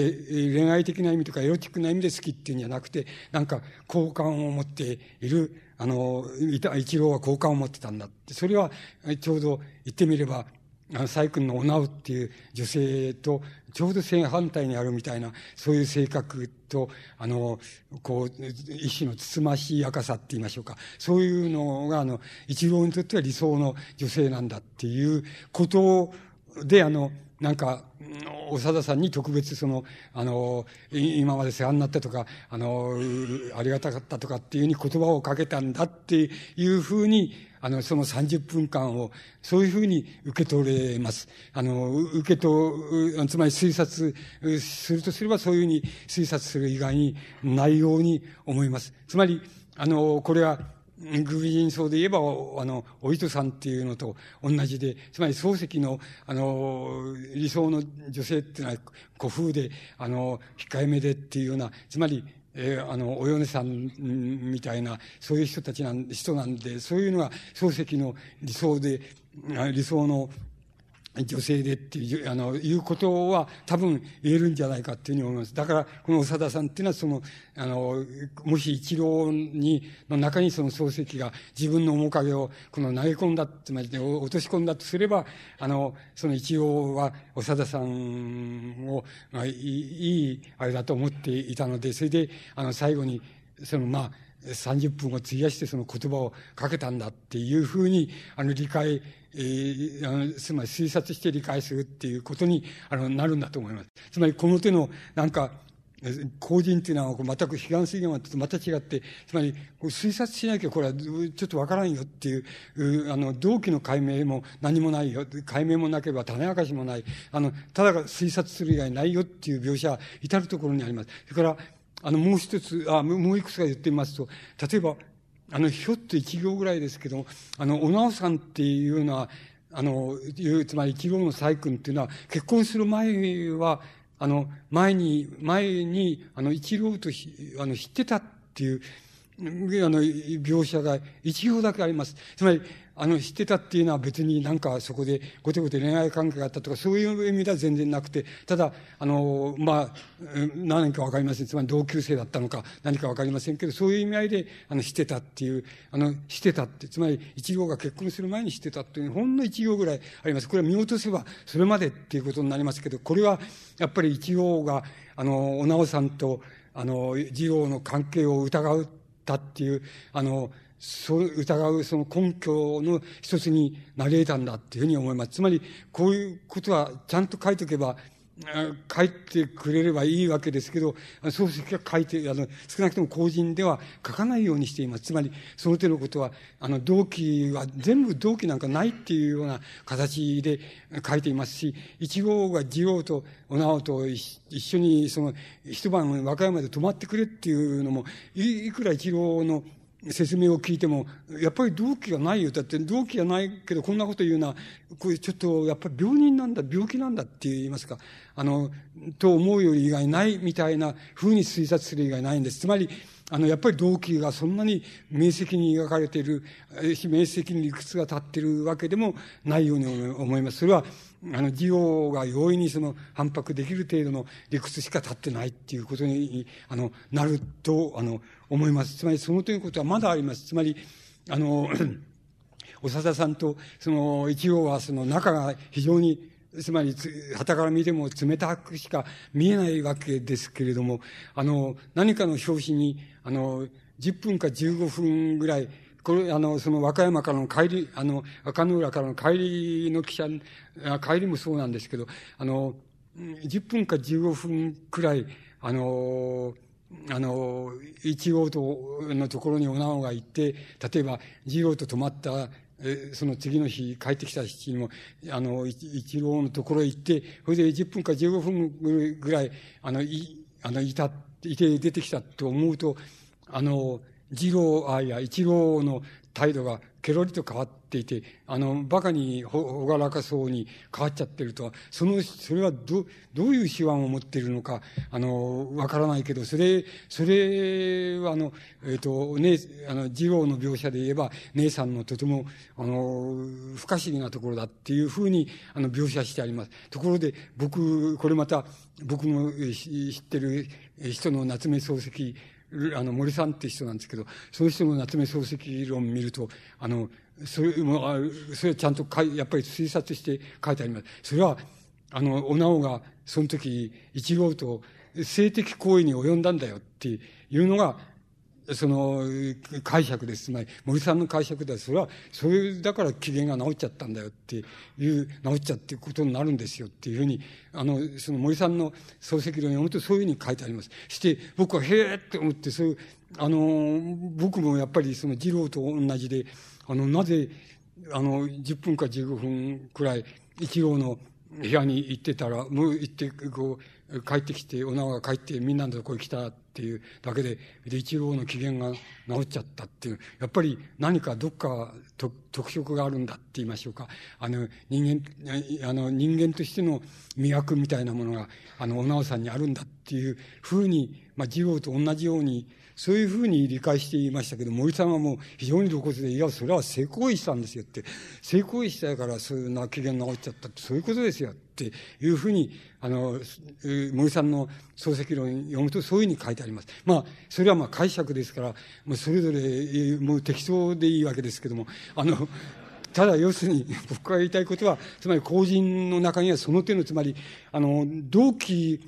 同期なき行いって言いましょうか、同期がわからない行いの描写っていうのは、行いとか事実の描写っていうのが、あの、たくさんあります。で、それは注意しなければ、あの注意をしなければ、あの、読み落としてしまいます。あの、読み落としてしまいます。つまり、それだけのもんだっていうふうに読み落としてしまうけれども、あの、注意深く読めば、ひょっとそういうのが浮かんでくるっていうような、ふうな、浮かんでくるけど、決して何も言ってるわけじゃないっていう、あの、形でこの、公人っていう作品は、あの、えっ、と、展開されて、あの、いきます。で、これはやっぱり後人っていう作品の非常に大きな特徴だと思います。つまり、も、もっと言っちゃえ、と言っちゃえば、つまり、門、批判水まで、あの、後人っていうふうにこういうに並べていますと、この、この時代に、なんて言いますか、漱石が一番関心を持ったのは、つまり、あの、やっぱり、動機って言いますか、あの、動機っていうのは何なんだって、それから、それに関与する偶然っていうのと、それから必然っていうのは何なんだっていうことが、あの、一番漱石の大きな関心な、の的だったんじゃないかっていうふうに思われます。その手のモチーフを、あの、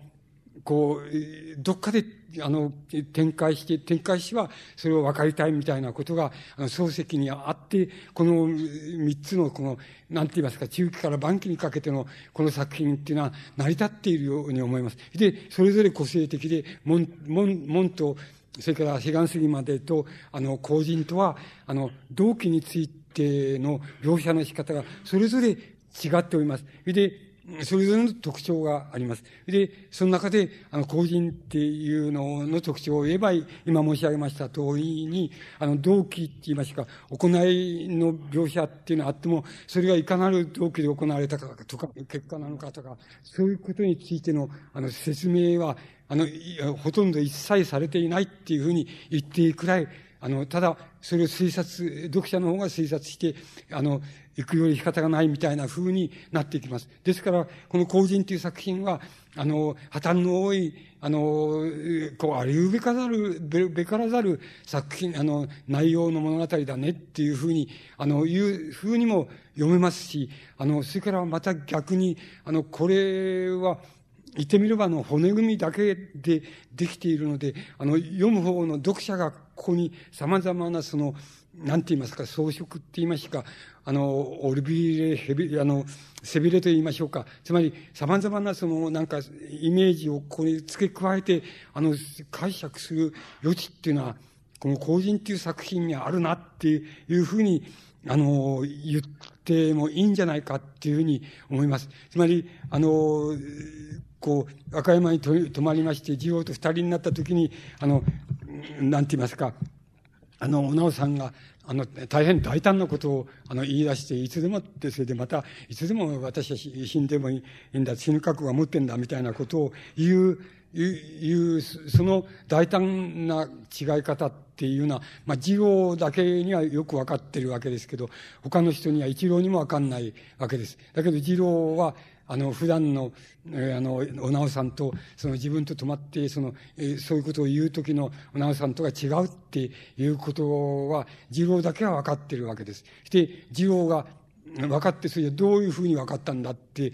いうことは、あの、描写したいところなんでしょうけど、一切描写されていないです。だから、これも推察する以外にないので、あの、僕の推察の仕方から言えば、あの、漱石っていうのは、あの女性観の根底の中には、あの、女性ってはそうなんじゃないか。つまり、あの、こう、本当、本、女性が本当に本音を吐いてしまえば、あの、こう、二人の男性から同じくらい好かれたら、あの、ちょっとどちらかに決めるっていうことは、あの、こう、できないっていうのが本質なんじゃないかな。つまり、だから、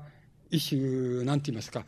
あの、タイプ、型で言えばその、ママの手こな型って言いましょうか。それがやっぱり女性の本質なんじゃないかっていうふうに、漱石が考えていたいたんじゃないかなっていうのが、あの、僕の推察です。しかし、本当は様々な解釈が、あの、できるのだと思います。つまり、また様々な解釈によって、その人の、あの、考え方って言いますか、女性観っていうのもまた、あの、そこで出てきちゃうんだっていうふうに思います。で、もう歴然と僕は、あの、一郎、一郎の持ってるその、なんか、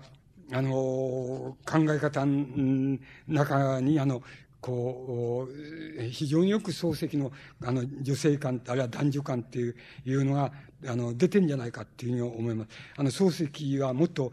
あ、いや、一郎はもっと露骨に、あの、その、えっ、と、そういう問題をあの、議論に語るところがあります。それは、あの、新曲の中の、うん、パウロとフランチェスカのその、おの、その弟とのその、まあ、不倫の関係があって、それが、あの、フランチェスカに、あの、パウロに分かっちゃって、あの、二人、あの、その、あの、その夫に、あの、殺されちゃうっていう、えー、あの、エピソードが、あの、入ってるわけですけども、そのエピソードを、をあの、次郎の前で、あの、露骨に一郎が語って聞かせて、一郎の方は、あの、自分も、あの、言いたいことは結構言う方だけど、あの、兄貴ほど、あの、凄まじく、その、えー、直進してくるっていうようなことは俺にはできねえっていうふうに思うわけなんです。で、あの、その思ってると、その次郎、あの、一郎がその、お前、あの、我々はどうしてその、あの、フランチェスカのその、夫の名前っていうのは、肝心の夫の名前っていうのは、その、もう忘れちゃってっていうか、忘れちゃってんのに、その、パウロの名前っていうのはどうして覚えてるかって、お前わかるかっていうふうに言うわけです。で、あの、あんまりよくわかんねえって言うと、つまり、それはやっぱり、あの、その、その時は道道徳的に言えば、その、あの、パウロの弟とフランチェスカの関係はその不倫の関係だ。つまり、あの、不都合な関係で、不道徳な関係だっていうことに、その時の、あの、道徳観、社会観ではそういうふうになるだろうけれども、あの、しかしそうじゃなくて、その、あの、弟とその、フランチェスカの恋愛関係の中に本当に男女間の自然さって自然の流路っていうのがあるから、だから人々はこっちの方だけをその覚えていて、あの、夫がどんな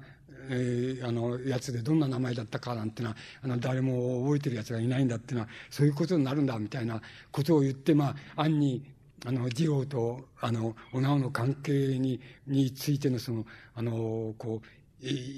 死を、あの、そこに露骨に語って聞かせるっていうようなところがあります。で、あの、ここら辺のところで、あの、なんて言いますか、えっ、ー、と、一郎のその、なんて言いますか、男女観っていうのと、多分、漱石の男女観っていうのが、大変、あの、こう、よく似ているって言いますか、よく投入されているっていうふうに考えることができると思います。で、なぜそれや、漱石が、この三角関係、特も特に得意な三角関係、つまり、あの、うん、兄弟の間、兄弟が一人の女性をめぐってとか、あの、あるいは親友が一人の女性をめぐってっていうような、そういう得意な形での三角関係っていうようなものを、あの、生涯の作品の、なんて言いますか、主なる主題にしたかっていうことになるわけです。で、あの、僕の、あの、解釈の仕方っていうのは、要するに、あの、回答の仕方っていうのは、要するにそれは漱石の病気でしょうっていう、あの、脂質の病気でしょう。それは脂質の病気っていうのは、あの、たくさん深い浅いっていうのはあるわけですけど、それはパラノイア性の病気でしょう。病気に近いもの、あるいはそういう性格でしょうっていうふうに、あの、思います。それはどこから来るのかって言えば、それは、あの、乳児、乳児体験から来ますよっていうふうに、僕ならそういうふうにあっさりやっちゃうと思います。しかし、あの、これはやっぱり様々な研究者によって様々な解釈がありまして、で、あの、実際にそういう関係が漱石とあの、兄嫁との間にあったんだっていう、あの、そういう解釈と、あの、理解の仕方って、あるいは、あの、いろんな実証的な例も挙げて、そういうふうに言う、主張する、えー、あの、研究者もおり、おりますし、まあ、そこまではないんだっていう、うん、人もおりますし、また、あの、他に漱石にはいたんだっていう、あの、そういう女性が隠れていたんだって密かにいたんだっていうふうに言う人もおあのおりますしあるいはいつでもおふくろあのおふくろさんじゃない自分の奥さんとそれから若いあの弟子たちとの間のそのあのこう感情の交換の仕方みたいなものをあのなんなんて言いますか漱石はいつでもその旗で見ていてそれであそこからあの、こういうテーマ、そ、そこになんか一種のこだわりがあって、で、こういうテーマを、あの、生涯のテーマにしたんだっていうふうに言う研究者も、まあ、いるわけです。えー、でも、僕は、あの、僕の考え方はもう非常にあっさりと、つまり非常に質的にそうだったんでしょうっていうふうに、あの、そういう、どうしてもそこに固執せざるを得ないものが漱石にあったんでしょうっていうふうに、あの、思います。あの、えこれは、ここのところが、やっぱり大変大きな問題で、だと思いますし、漱石が、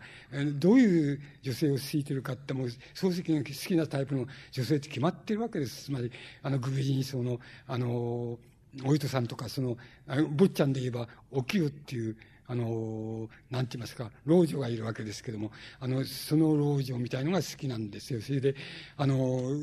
こうも大変、漱石の好きな女性のタイプっていうのはもう、大体決まってて、で、漱石が、いや、好きでない女性のタイプって一番すごいのは、あの、やっぱりグビジン層の、あの、藤尾っていう女性だっていうふうに思います。で、これ、あの、これは例えば今、の、あの、フェミニズムの、フェミニズムの人から言えば、一番いい、いい女性なんです。あの、グリジョっていうのは、一番いい女性で、一番お糸さんみたいなのは一番ダメな女性だっていうことになるわけです。あの、そこら辺が、しかし漱石の、あの、大変本音のところで、あの、漱石がそうだったっていうふうに思います。あの、それが、あの、漱石の固執していった、あの、大きな、あの、なんて言いますか、あの、モチーフだと思います。で、あの、なんて言いますか、あの、非常に極端な場面で、あの、一郎が、二郎に対して、つまり二郎の方から見ますと、まるでも気違いだただっていう、つまり、あの、一郎の言うことは気違いだただというふうに思うわけで、それ以外にも言いようがないっていうふうになるわけですけれども、あの、あの、二郎、あの、一郎の方がもう、やっぱり極端なところまで行きますと、先ほどのエピソードじゃないですけど、その、なんて言いますか、あの、お前、自分、お前は要するに、あの、自然に従うことで、要するに、あの、永久の勝利者っていうことになりたいんだろうって、そういうふうに言われたいんだろうみたいなことを、あの、次郎に、あの、言うところがあったりします。それで、まあ、あの、次郎の方から見るとそんなことを言われるだその根拠はどこにもないわけで、だから、あの、その、気違いなんだ、この人はっていうふうに思うわけです。それ以外にないわけです。ところで、もう一つ、その、動機を説明していないんだけれども、やっぱり、あの、なぜ一郎が、あの、次郎と直人の、なんか、不倫っていう、つまり、あるいは自然な恋愛感情でもいいですけど、それを、があるっていうふうに疑うかっていうことの、あの、もう一つ間接的な、あの、根拠みたいなのも、ちょっとだけ、あの、書かれてるところがあります。それは、どこかって言いますと、その、あの、二郎の親友で三沢っていう、あの、男がいるわけですけど、その三沢っていう男と、あの、喋っていて、それで、あの、その、うちの兄っていうのはちょっと、あの、今、神経衰弱じゃないかっていうふうに思うんだっていうふうに、夜そういう説明を、あの、すると、それを聞いてた、あの、三沢が、その、うん、あの、お前が、いや、そんなことで、その、兄貴の、兄の心配をして、その、うん、お医者に見せようとか、あの、休養させようとか、そういうふうに、そういうふうに考えるよりは、お前がお前は嫁さんもらったらどうだっていうふうに、ミサっていうのは、あの、ひょっていうところがあるんです。で、お前が嫁さんもらったらどうだっていうことは、あの、その場面のその、うん、文章から見ますと、要するに、お前だって、お前はわからんだ、自分ではわからんだろうけれども、無意識だろうけど、お前は、あの、ちゃんと疑いの、その、一郎の疑いの、あの、種みたいなものを、お前は無意識に振りまいてんだぞっていうことを、あの、三沢が言いたいんだっていうふうに受け取れるようにその場面が描かれていると思います。その僕の読み方では、あの、そういうふうになります。つまり、そこの、そういうこともまたあの、なんて言いますか、一郎が、お直とその二郎との関係を、その、あの、何の具体的な関係みたいなのがありそうもないし、また理性的に言えばありそうもないっていうことはよく一郎の方も分かってるにもかかわらず、そういう疑いを持つっていう、必要、すっごく持つっていう、あの、その、あの、理由って言いますか、根拠って言いますか、それもあの、なんか間接的にその三沢の言葉であの、象徴されている一つだと思います。つまり、あの、こういうことは、つまり、あの、なんて言いますか、漱石の理解の仕方から言えば、その、無意識、無意識の自然、まあ、自然な方が人工的なよりいいし、また自然ならば無意識の自然が一番いいし、一番確かなんだっていう観点が、あの、男女の問題について、漱石に、あの、抜き難く、あの、あったっていうふうに思います。で、漱石は、それに、あの、こう、外れるって言いますか、それに、あの、抵抗した、対抗して、様々な考え方を持っていった、あの、主人公たちがどういうふうになるかっていうことを必要に、あの、作品の中に描いているっていうふうに思います。で、結局、あの、この後人におきましても、その、事業はとうとう、あの、えっと、あの、自分は、あの、要するに下宿して一人で下宿するようになるわけです。そしてそこからあの、勤めに通うっていうようなことに、あの、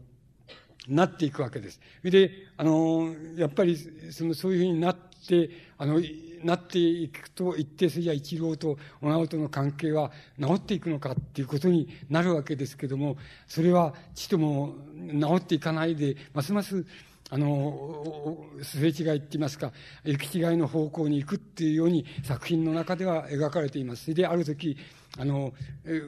まあ、あの、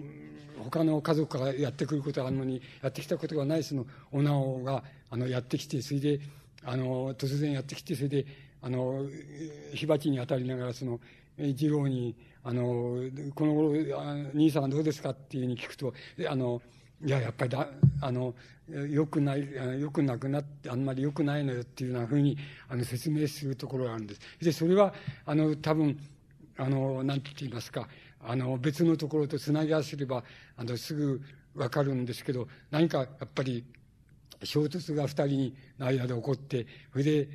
その一郎がそのお直をぶん殴ってしまうみたいなところがあって、そのぶん殴ってしまった挙句のところできっと二郎のところやってきたっていうふうに、あの推察できるように描かれていると思います。それで、あの、お直は、あの、やっぱり、ダメだ、あの、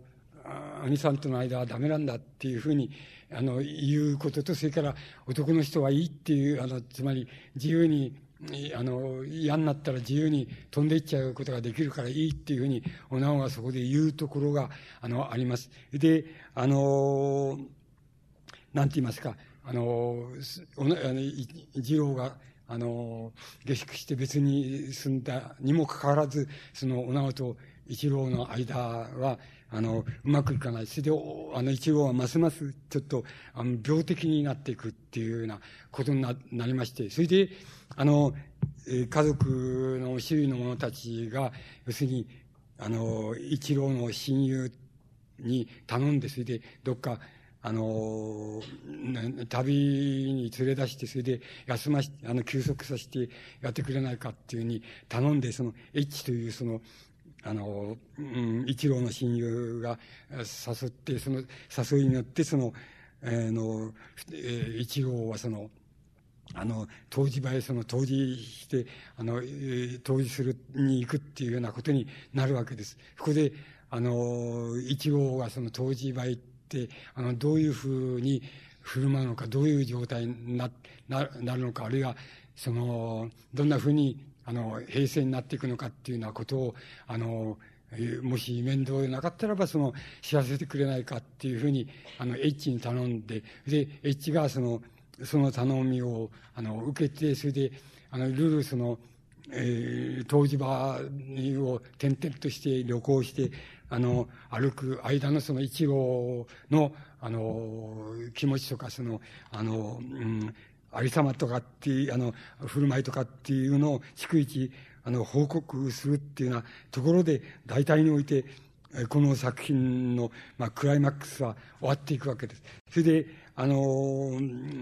その中でその、えっ、ー、と、一郎が、あの、その親友の H に、あの、言う、言う、あの、自分の、現在のその状態っていうのが、もう、かいつまんで言えばその三つほどあります。で、一つは自分は不安でしょうがないんだっていうことを、あの、うん、この、一郎はその H に対してあの言うわけです。で、不安でしょうがないんだって、そのその不安っていうのは、あの、どっから来るんだっていうふうに、あの、えっと、あの、言うわけですけれども、で、あの、えっ、ー、と、一郎をその、慰めようとして、その、エッチっていうのが、その、え君の言ってるような不安っていうのは、生きてみれば人間の根源的な存在の不安であって、それは、あの、君一人がどうしたからって言って、苦しんだからと言って、それが解消するわけでもないっていうのは、そういう意味の不安なんじゃないかって。で、その不安っていうのは、その代償はあっても、我々が、その、なんて言いますか、えー、あの、それを持ったまんま、やっぱり生きていく以外にないんじゃないかっていうのは、そういう、あの、慰め方をその一郎に対してすると、エッチがするわけです。それに対して一郎が自分の見解を言うところがあるわけです。それはどういうふうに、あの、言うかっていうと、その、自分、つまり人間の存在の不安っていうけど、人間の不安っていうの根底にあるのは、あの、科学の発達なんだ。で、科学の発達が、あの、ある限り、やっぱり人間の不安っていうのは、あの、止まることは、あの、ありえないんだ。で、あの、えー、だから、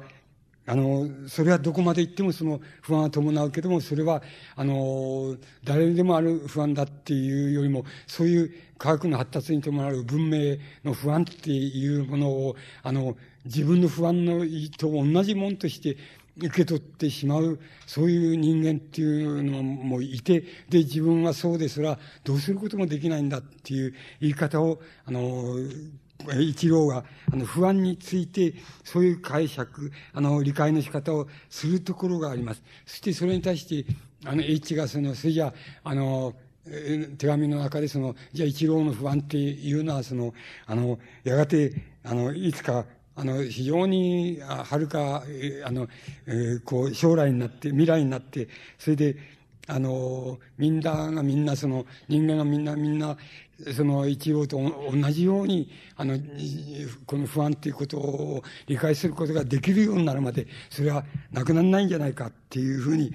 あの、H が、あの、手紙に書いてくるところがあります。それが、あの、大体、一郎の占めている不安だっていうふうに、あの、不安だし、一郎の解釈している、あの、不安の、あの、なんて言いますか、原、原動力と言いますか、原因だっていうふうに、あの作品が描かれています。ですから、まあ、漱石は、あの、そういうふうに、あの、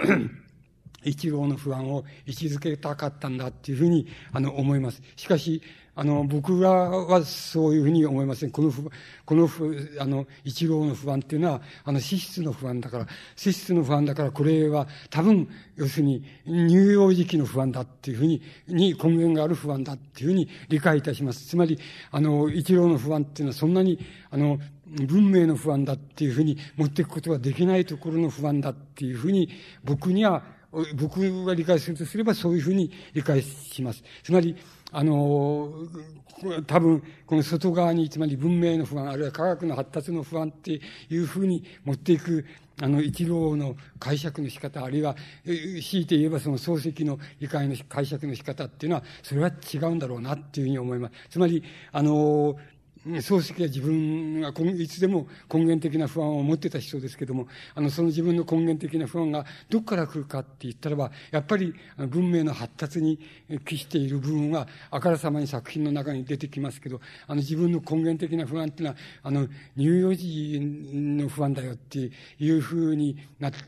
ことは、あの、解明がそれほど行き届いているわけじゃないと思います。また漱石にとって少しは半分は意識したかもしれないけど、半分は、あの、意識しない、あの、問題だったっていうふうに思われます。そこは、やはり、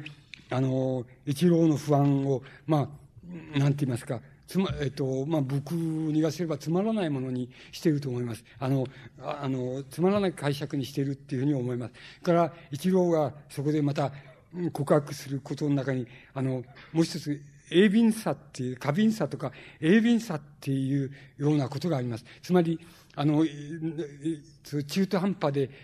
あの、済ますことができなくて、何事につけても、あの、白か黒かっていうことを、あの、が、もう、決まるまで突き詰めらずにはおられないっていう、そういう一号の資質っていうのは、鋭敏ではあるけども、なんか、針金の、一本の針金のように渡っていくようなもので、やっぱり、あの、それで、そういうところで、あの、一郎は生活しているので、あの、それは、あの、相手に対してもっていうのは、まあ、奥さんに対してもっていうことでしょうけども、細工に対してもっていうことでしょうけども、相手に対してもそういうふうなところまで、白か黒かっていうか突き詰められるところまで、あの、突き詰めていくことをその相手に対しても要求するっていうことを避けがたくしているって、それが、あの、ニー、その、兄さん、つまり一号のその、もう一つの悲劇であるっていうようなことを、あの、H が手紙の中で、あの、あの、書いて、あの、よこします。それで、一号はその問題について、あの、自分は死ぬか、あの、えー、気が違うか、それじゃなければ宗教に入るか、あの、それ以外にも自分には道がないんだって。それで、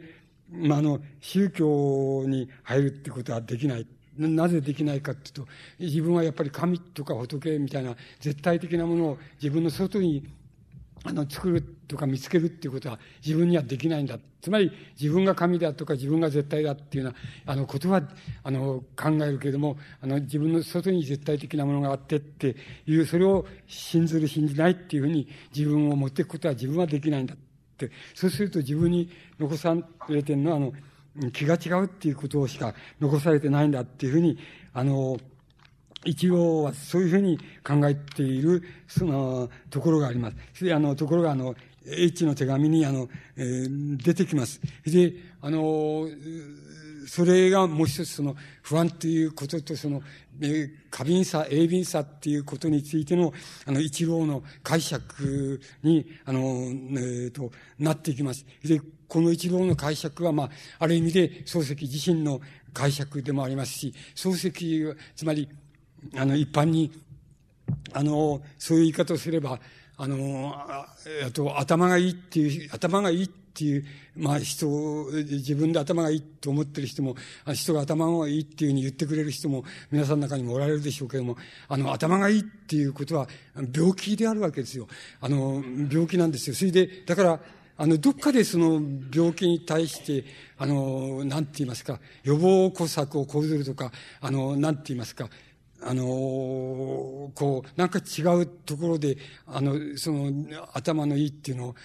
こう、なんて言いますか、すり減らすって言いますか、あの、角を取るって言いますか、ドンマさせるっていうことをしないと、あの、するっていうのが大体普通の生き方なわけですけど、あの、この漱石もだからそうしているわけで、あの、そうはできない面もあったんですけど、そうしているわけ、です。ですから、あの、女性でも、要するに、あの、なんて言いますか、長田さんみたいな女性みたいな、とか、あの、うん、坊ちゃんで言えばお清さんみたいな女性とか、グビジン層で言えばお糸さんみたいな女性っていうのが、漱石の、あの、好きな、憧れの女性であるわけです。つまり、それは何かっていうと、それ憧れたってどうっていうことはないわけですけども、あの、それ実現するわけでもないんでしょうけども、なかったわけですけども、ただ憧れるっていうことで、あの、自分の持ってる頭の良さっていうのを、あの、なんか、なだめてるっていう意味合いはそれで、あの、十分に持つわけです。誰でも、あの、あの、頭のいいっていう人は、あの、人は、それ、病気ですからね、あの、それを何とかしないといけないっていうことがあると思います。あの、えっ、ー、と、それがやっぱり文、文明の問題のように僕には思いますけども、あの、漱石も、あの、自分、その、いわゆるどうすれば、あの、いいかっていうことは十分によく知ってた人だと思います。それで、あの、まあ、あの、実際問題としても、その、もんじゃないですけども、あの、座禅、禅に、あの、こう、関心を持ったりって、あの、自分も座禅をやってみたりとかって、あの、いうことを漱石自身も日常生活の中でも、また作品の中でも、それをやってるわけです。この、あの、後人でもその、一郎が言う、最後に言う、その、なんて言いますか、あの、なんて言いますか、ことはそういうことなん、つまりちょっと、あの、怪しげだなっていうことになるわけですけども、つまり、例えば、あの、一郎はこう言ったっていうふうに H さんの手紙に書いてあるわけですけども、つまり、反証が、あの、反証がその、なってそれが聞こえだとすると、そうすると、あの、それを聞いてる、あの、自分が、あの、反証がどっかの、あの、お寺で鳴ってるのが聞こえたっていうんじゃなくて、あの、反証そのものと自分が同じになってしまう。っていうような反証の聞き方っていうことが、もしできれば、それは、言ってみれば、その、あの、なんて言いますか、相対的な、つまり自分の外にあるものが、本当は自分の内にあることと同じになっちゃう。つまり、あの、相対と絶対とか、あの、一緒になっちゃうっていうことになって、それは一つの、あの、救いなんだっていうことを、あの、一郎が、越さんに言うところが、あの、手紙に出てきます。でつまり、その考え方は多分、あの、禅の考え方を、そこで、あの、漱石やその、あの、一郎の言葉としてその秀きして見せたんだと思います。つまり、一郎が最終的に、あの、後人っていう作品の中で、あの、訴えるその、なんて言いますか、きつきついって言いますか、苦痛な状態と、それに対する、あの、一号の解釈っていうものは、今申しましたその三つの点に、まあ、最終的には希釈します。で、このいずれの解釈も僕にはその妥当だっていうふうには思えないんです。でも、漱石は多分ある程度は妥当だっていうふうに思って、こういうあの解釈を一郎に与えたんだっていうふうに思われます。しかし、実生活上の漱石は、あの、こんな解釈ではそれこそ、あの、気違いになるか、あの、なんて言いますか、宗教へ行くか、あの、その、あるいは死ぬかしかないわけですけど、まあ、漱石は漱石なりに生き延び延びる、あの、手段を講じたと。その手段は何かって言ったら、どっかに、あの、対症療法となるものって言いましょうか。それ、あの、自分の、あの、気違いじみた鋭敏さとか、あの、頭の良さっていうのを、どっかで、あの、こう、なんて言いますか、あの、緩和してしまうって和らげてしまう、そういうなんかを、この、設けることによって、漱石自身は実生活上は、あの、延命したんだっていうふうに思います。しかし、この作品ではその、一号が、あの、その後、延命したかどうかっていうのはすこぶるわからないように描かれております。ただ一応の考え方みたいなのを取っていけば、これはどうしても延命はできないですから、あの、宗教に行くのかもしれませんし、また死んでしまうのかもしれないっていうところに、あの、帰着するんじゃないかっていうふうに思います。つまり、後人が、あの、の作品としての特徴は、多分、漱石の中にある資質の、えっと、あの、あの、才能っていうものの、その、現れ方のその、あるいは生活でも、あるいは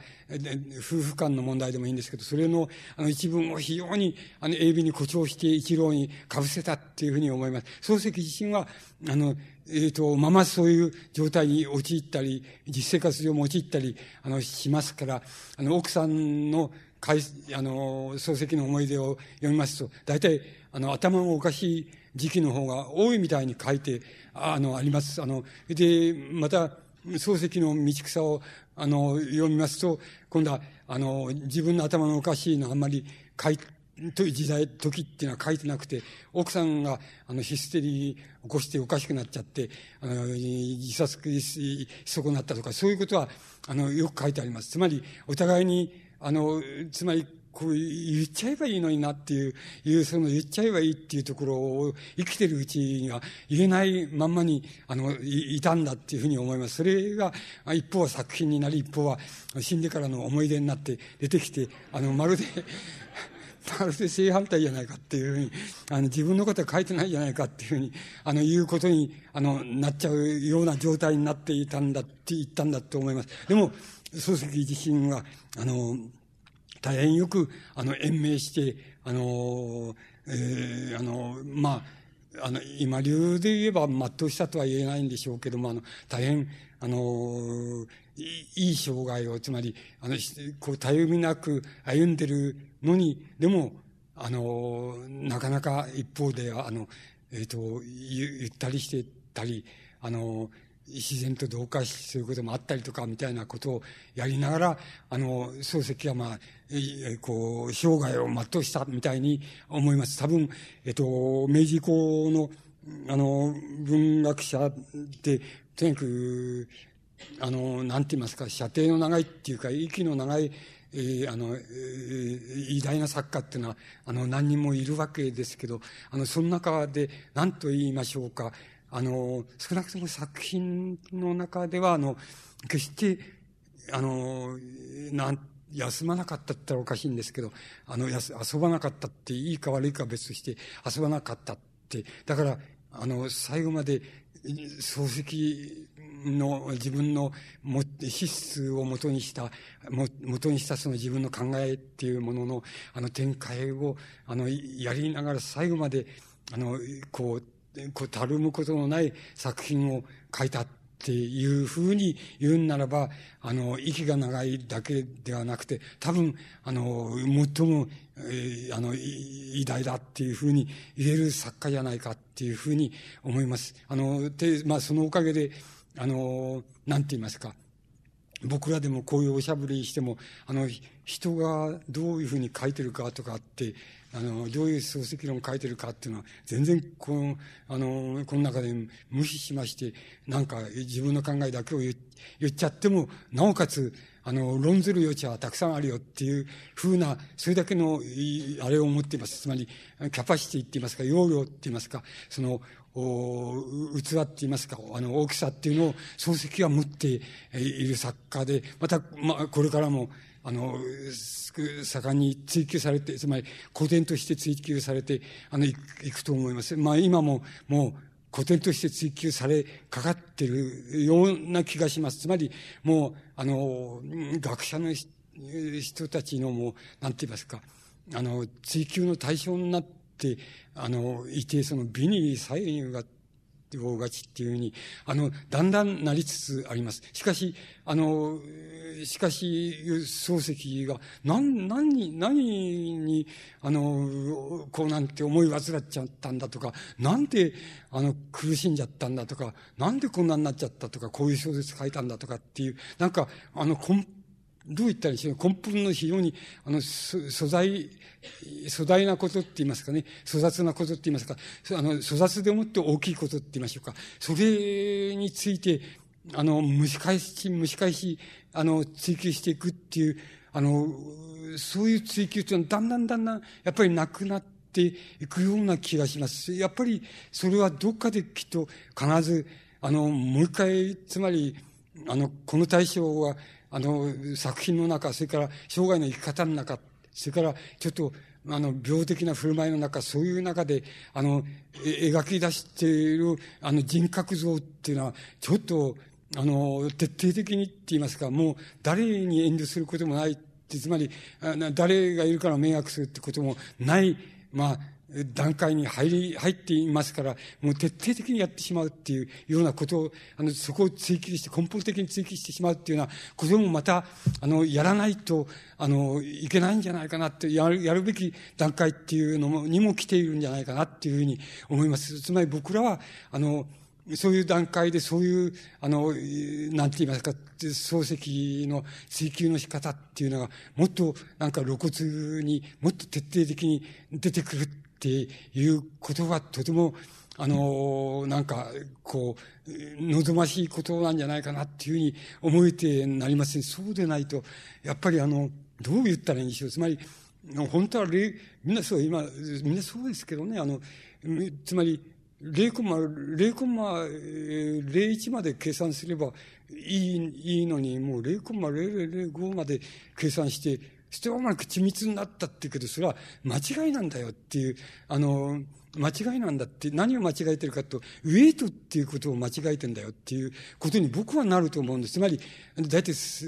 の0コマ1まで計算すればいいっていう時には、大体それ以上計算しても、それ以下でもダメだっていうことを意味します。つまり、0コマ1まで計算すれば、ピタッといくよっていうなった場合には、ないう時には0コマ1まで、1計算すればいいので、それを0コマ00まで計算したって、まあ、ちっともダメなんだよ、そういうのはっていうことに僕はなるような気がします。だから、漱石についても漱石が、あの、霊魂マいくつかわかりませんけども、やっぱり漱石についてもやっぱり、その霊魂マいくつっていう漱石ってのはこれだよっていう、あの、ここだよっていう、そこをもう、なんか、余すところなくっていうか、隠す、隠すところなくって言いますか、あの、徹底的に、あの、追求していくっていう、そういうものが、あの、出てきていい時期なんじゃないかっていうふうに、僕は逆に、あの、そういうふうに思います。これが、あの、やっぱりこの、なんか、中期って言いますか、中期から後期にかけて、漱石があの、同期って言いましょうか。あの、何でもいいんです。モチーフでもいいんですけど、同期っていうこと、と、あの、偶然っていうこととは、一体何なんだって、どこで結びつくのか結びつかないのかっていうことに、あの、しきりに肯定したって言いますか、こだわったっていうことの、まあ、とても大きな、あの、理由だと思いますし、もう一つはやっぱり、もう一つなれば、そのこの時期だけじゃなくて、やっぱり漱石の初期を除いた、あの、時期に、つまり漱石の文学と言われている、あの、文学らしい文学と言われている作品が描かれた以降、あの、一貫して漱石が追求していった問題っていうことのあの根底にある問題のように僕には思います。つまり、これもやっぱり漱石があの、一種古典の方に、あの、行きつつある現在に、とてもまた、あの、条件としてはやりやすい。つまり、こう言ったからって、あの、それはけした、けしからんっていうふうに言われる余地っていうのは非常に少なくなっていますから、あの、そういう点でやっぱり、あの、根本的な追求っていうのが、あの、出てきていい時期なんじゃないかっていうふうに、あの、僕には、あの、思われます。えっと、え簡単でお粗末ですけども、あの、門、彼岸水まで、それから後人についての、あの、僕の、うん、感想と理解っていうのを、あの、喋らせてもらいました。これで終わらせていただきます。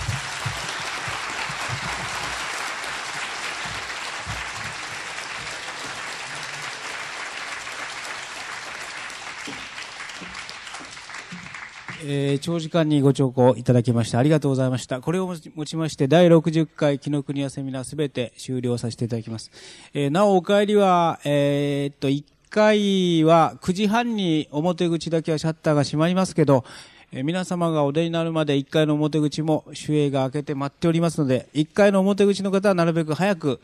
えー、おおおいでください。なお、その他の入り口は全部開いておりますので、地下とか、あの、1階の表口は開いております。えー、本日はどうもありがとうございました。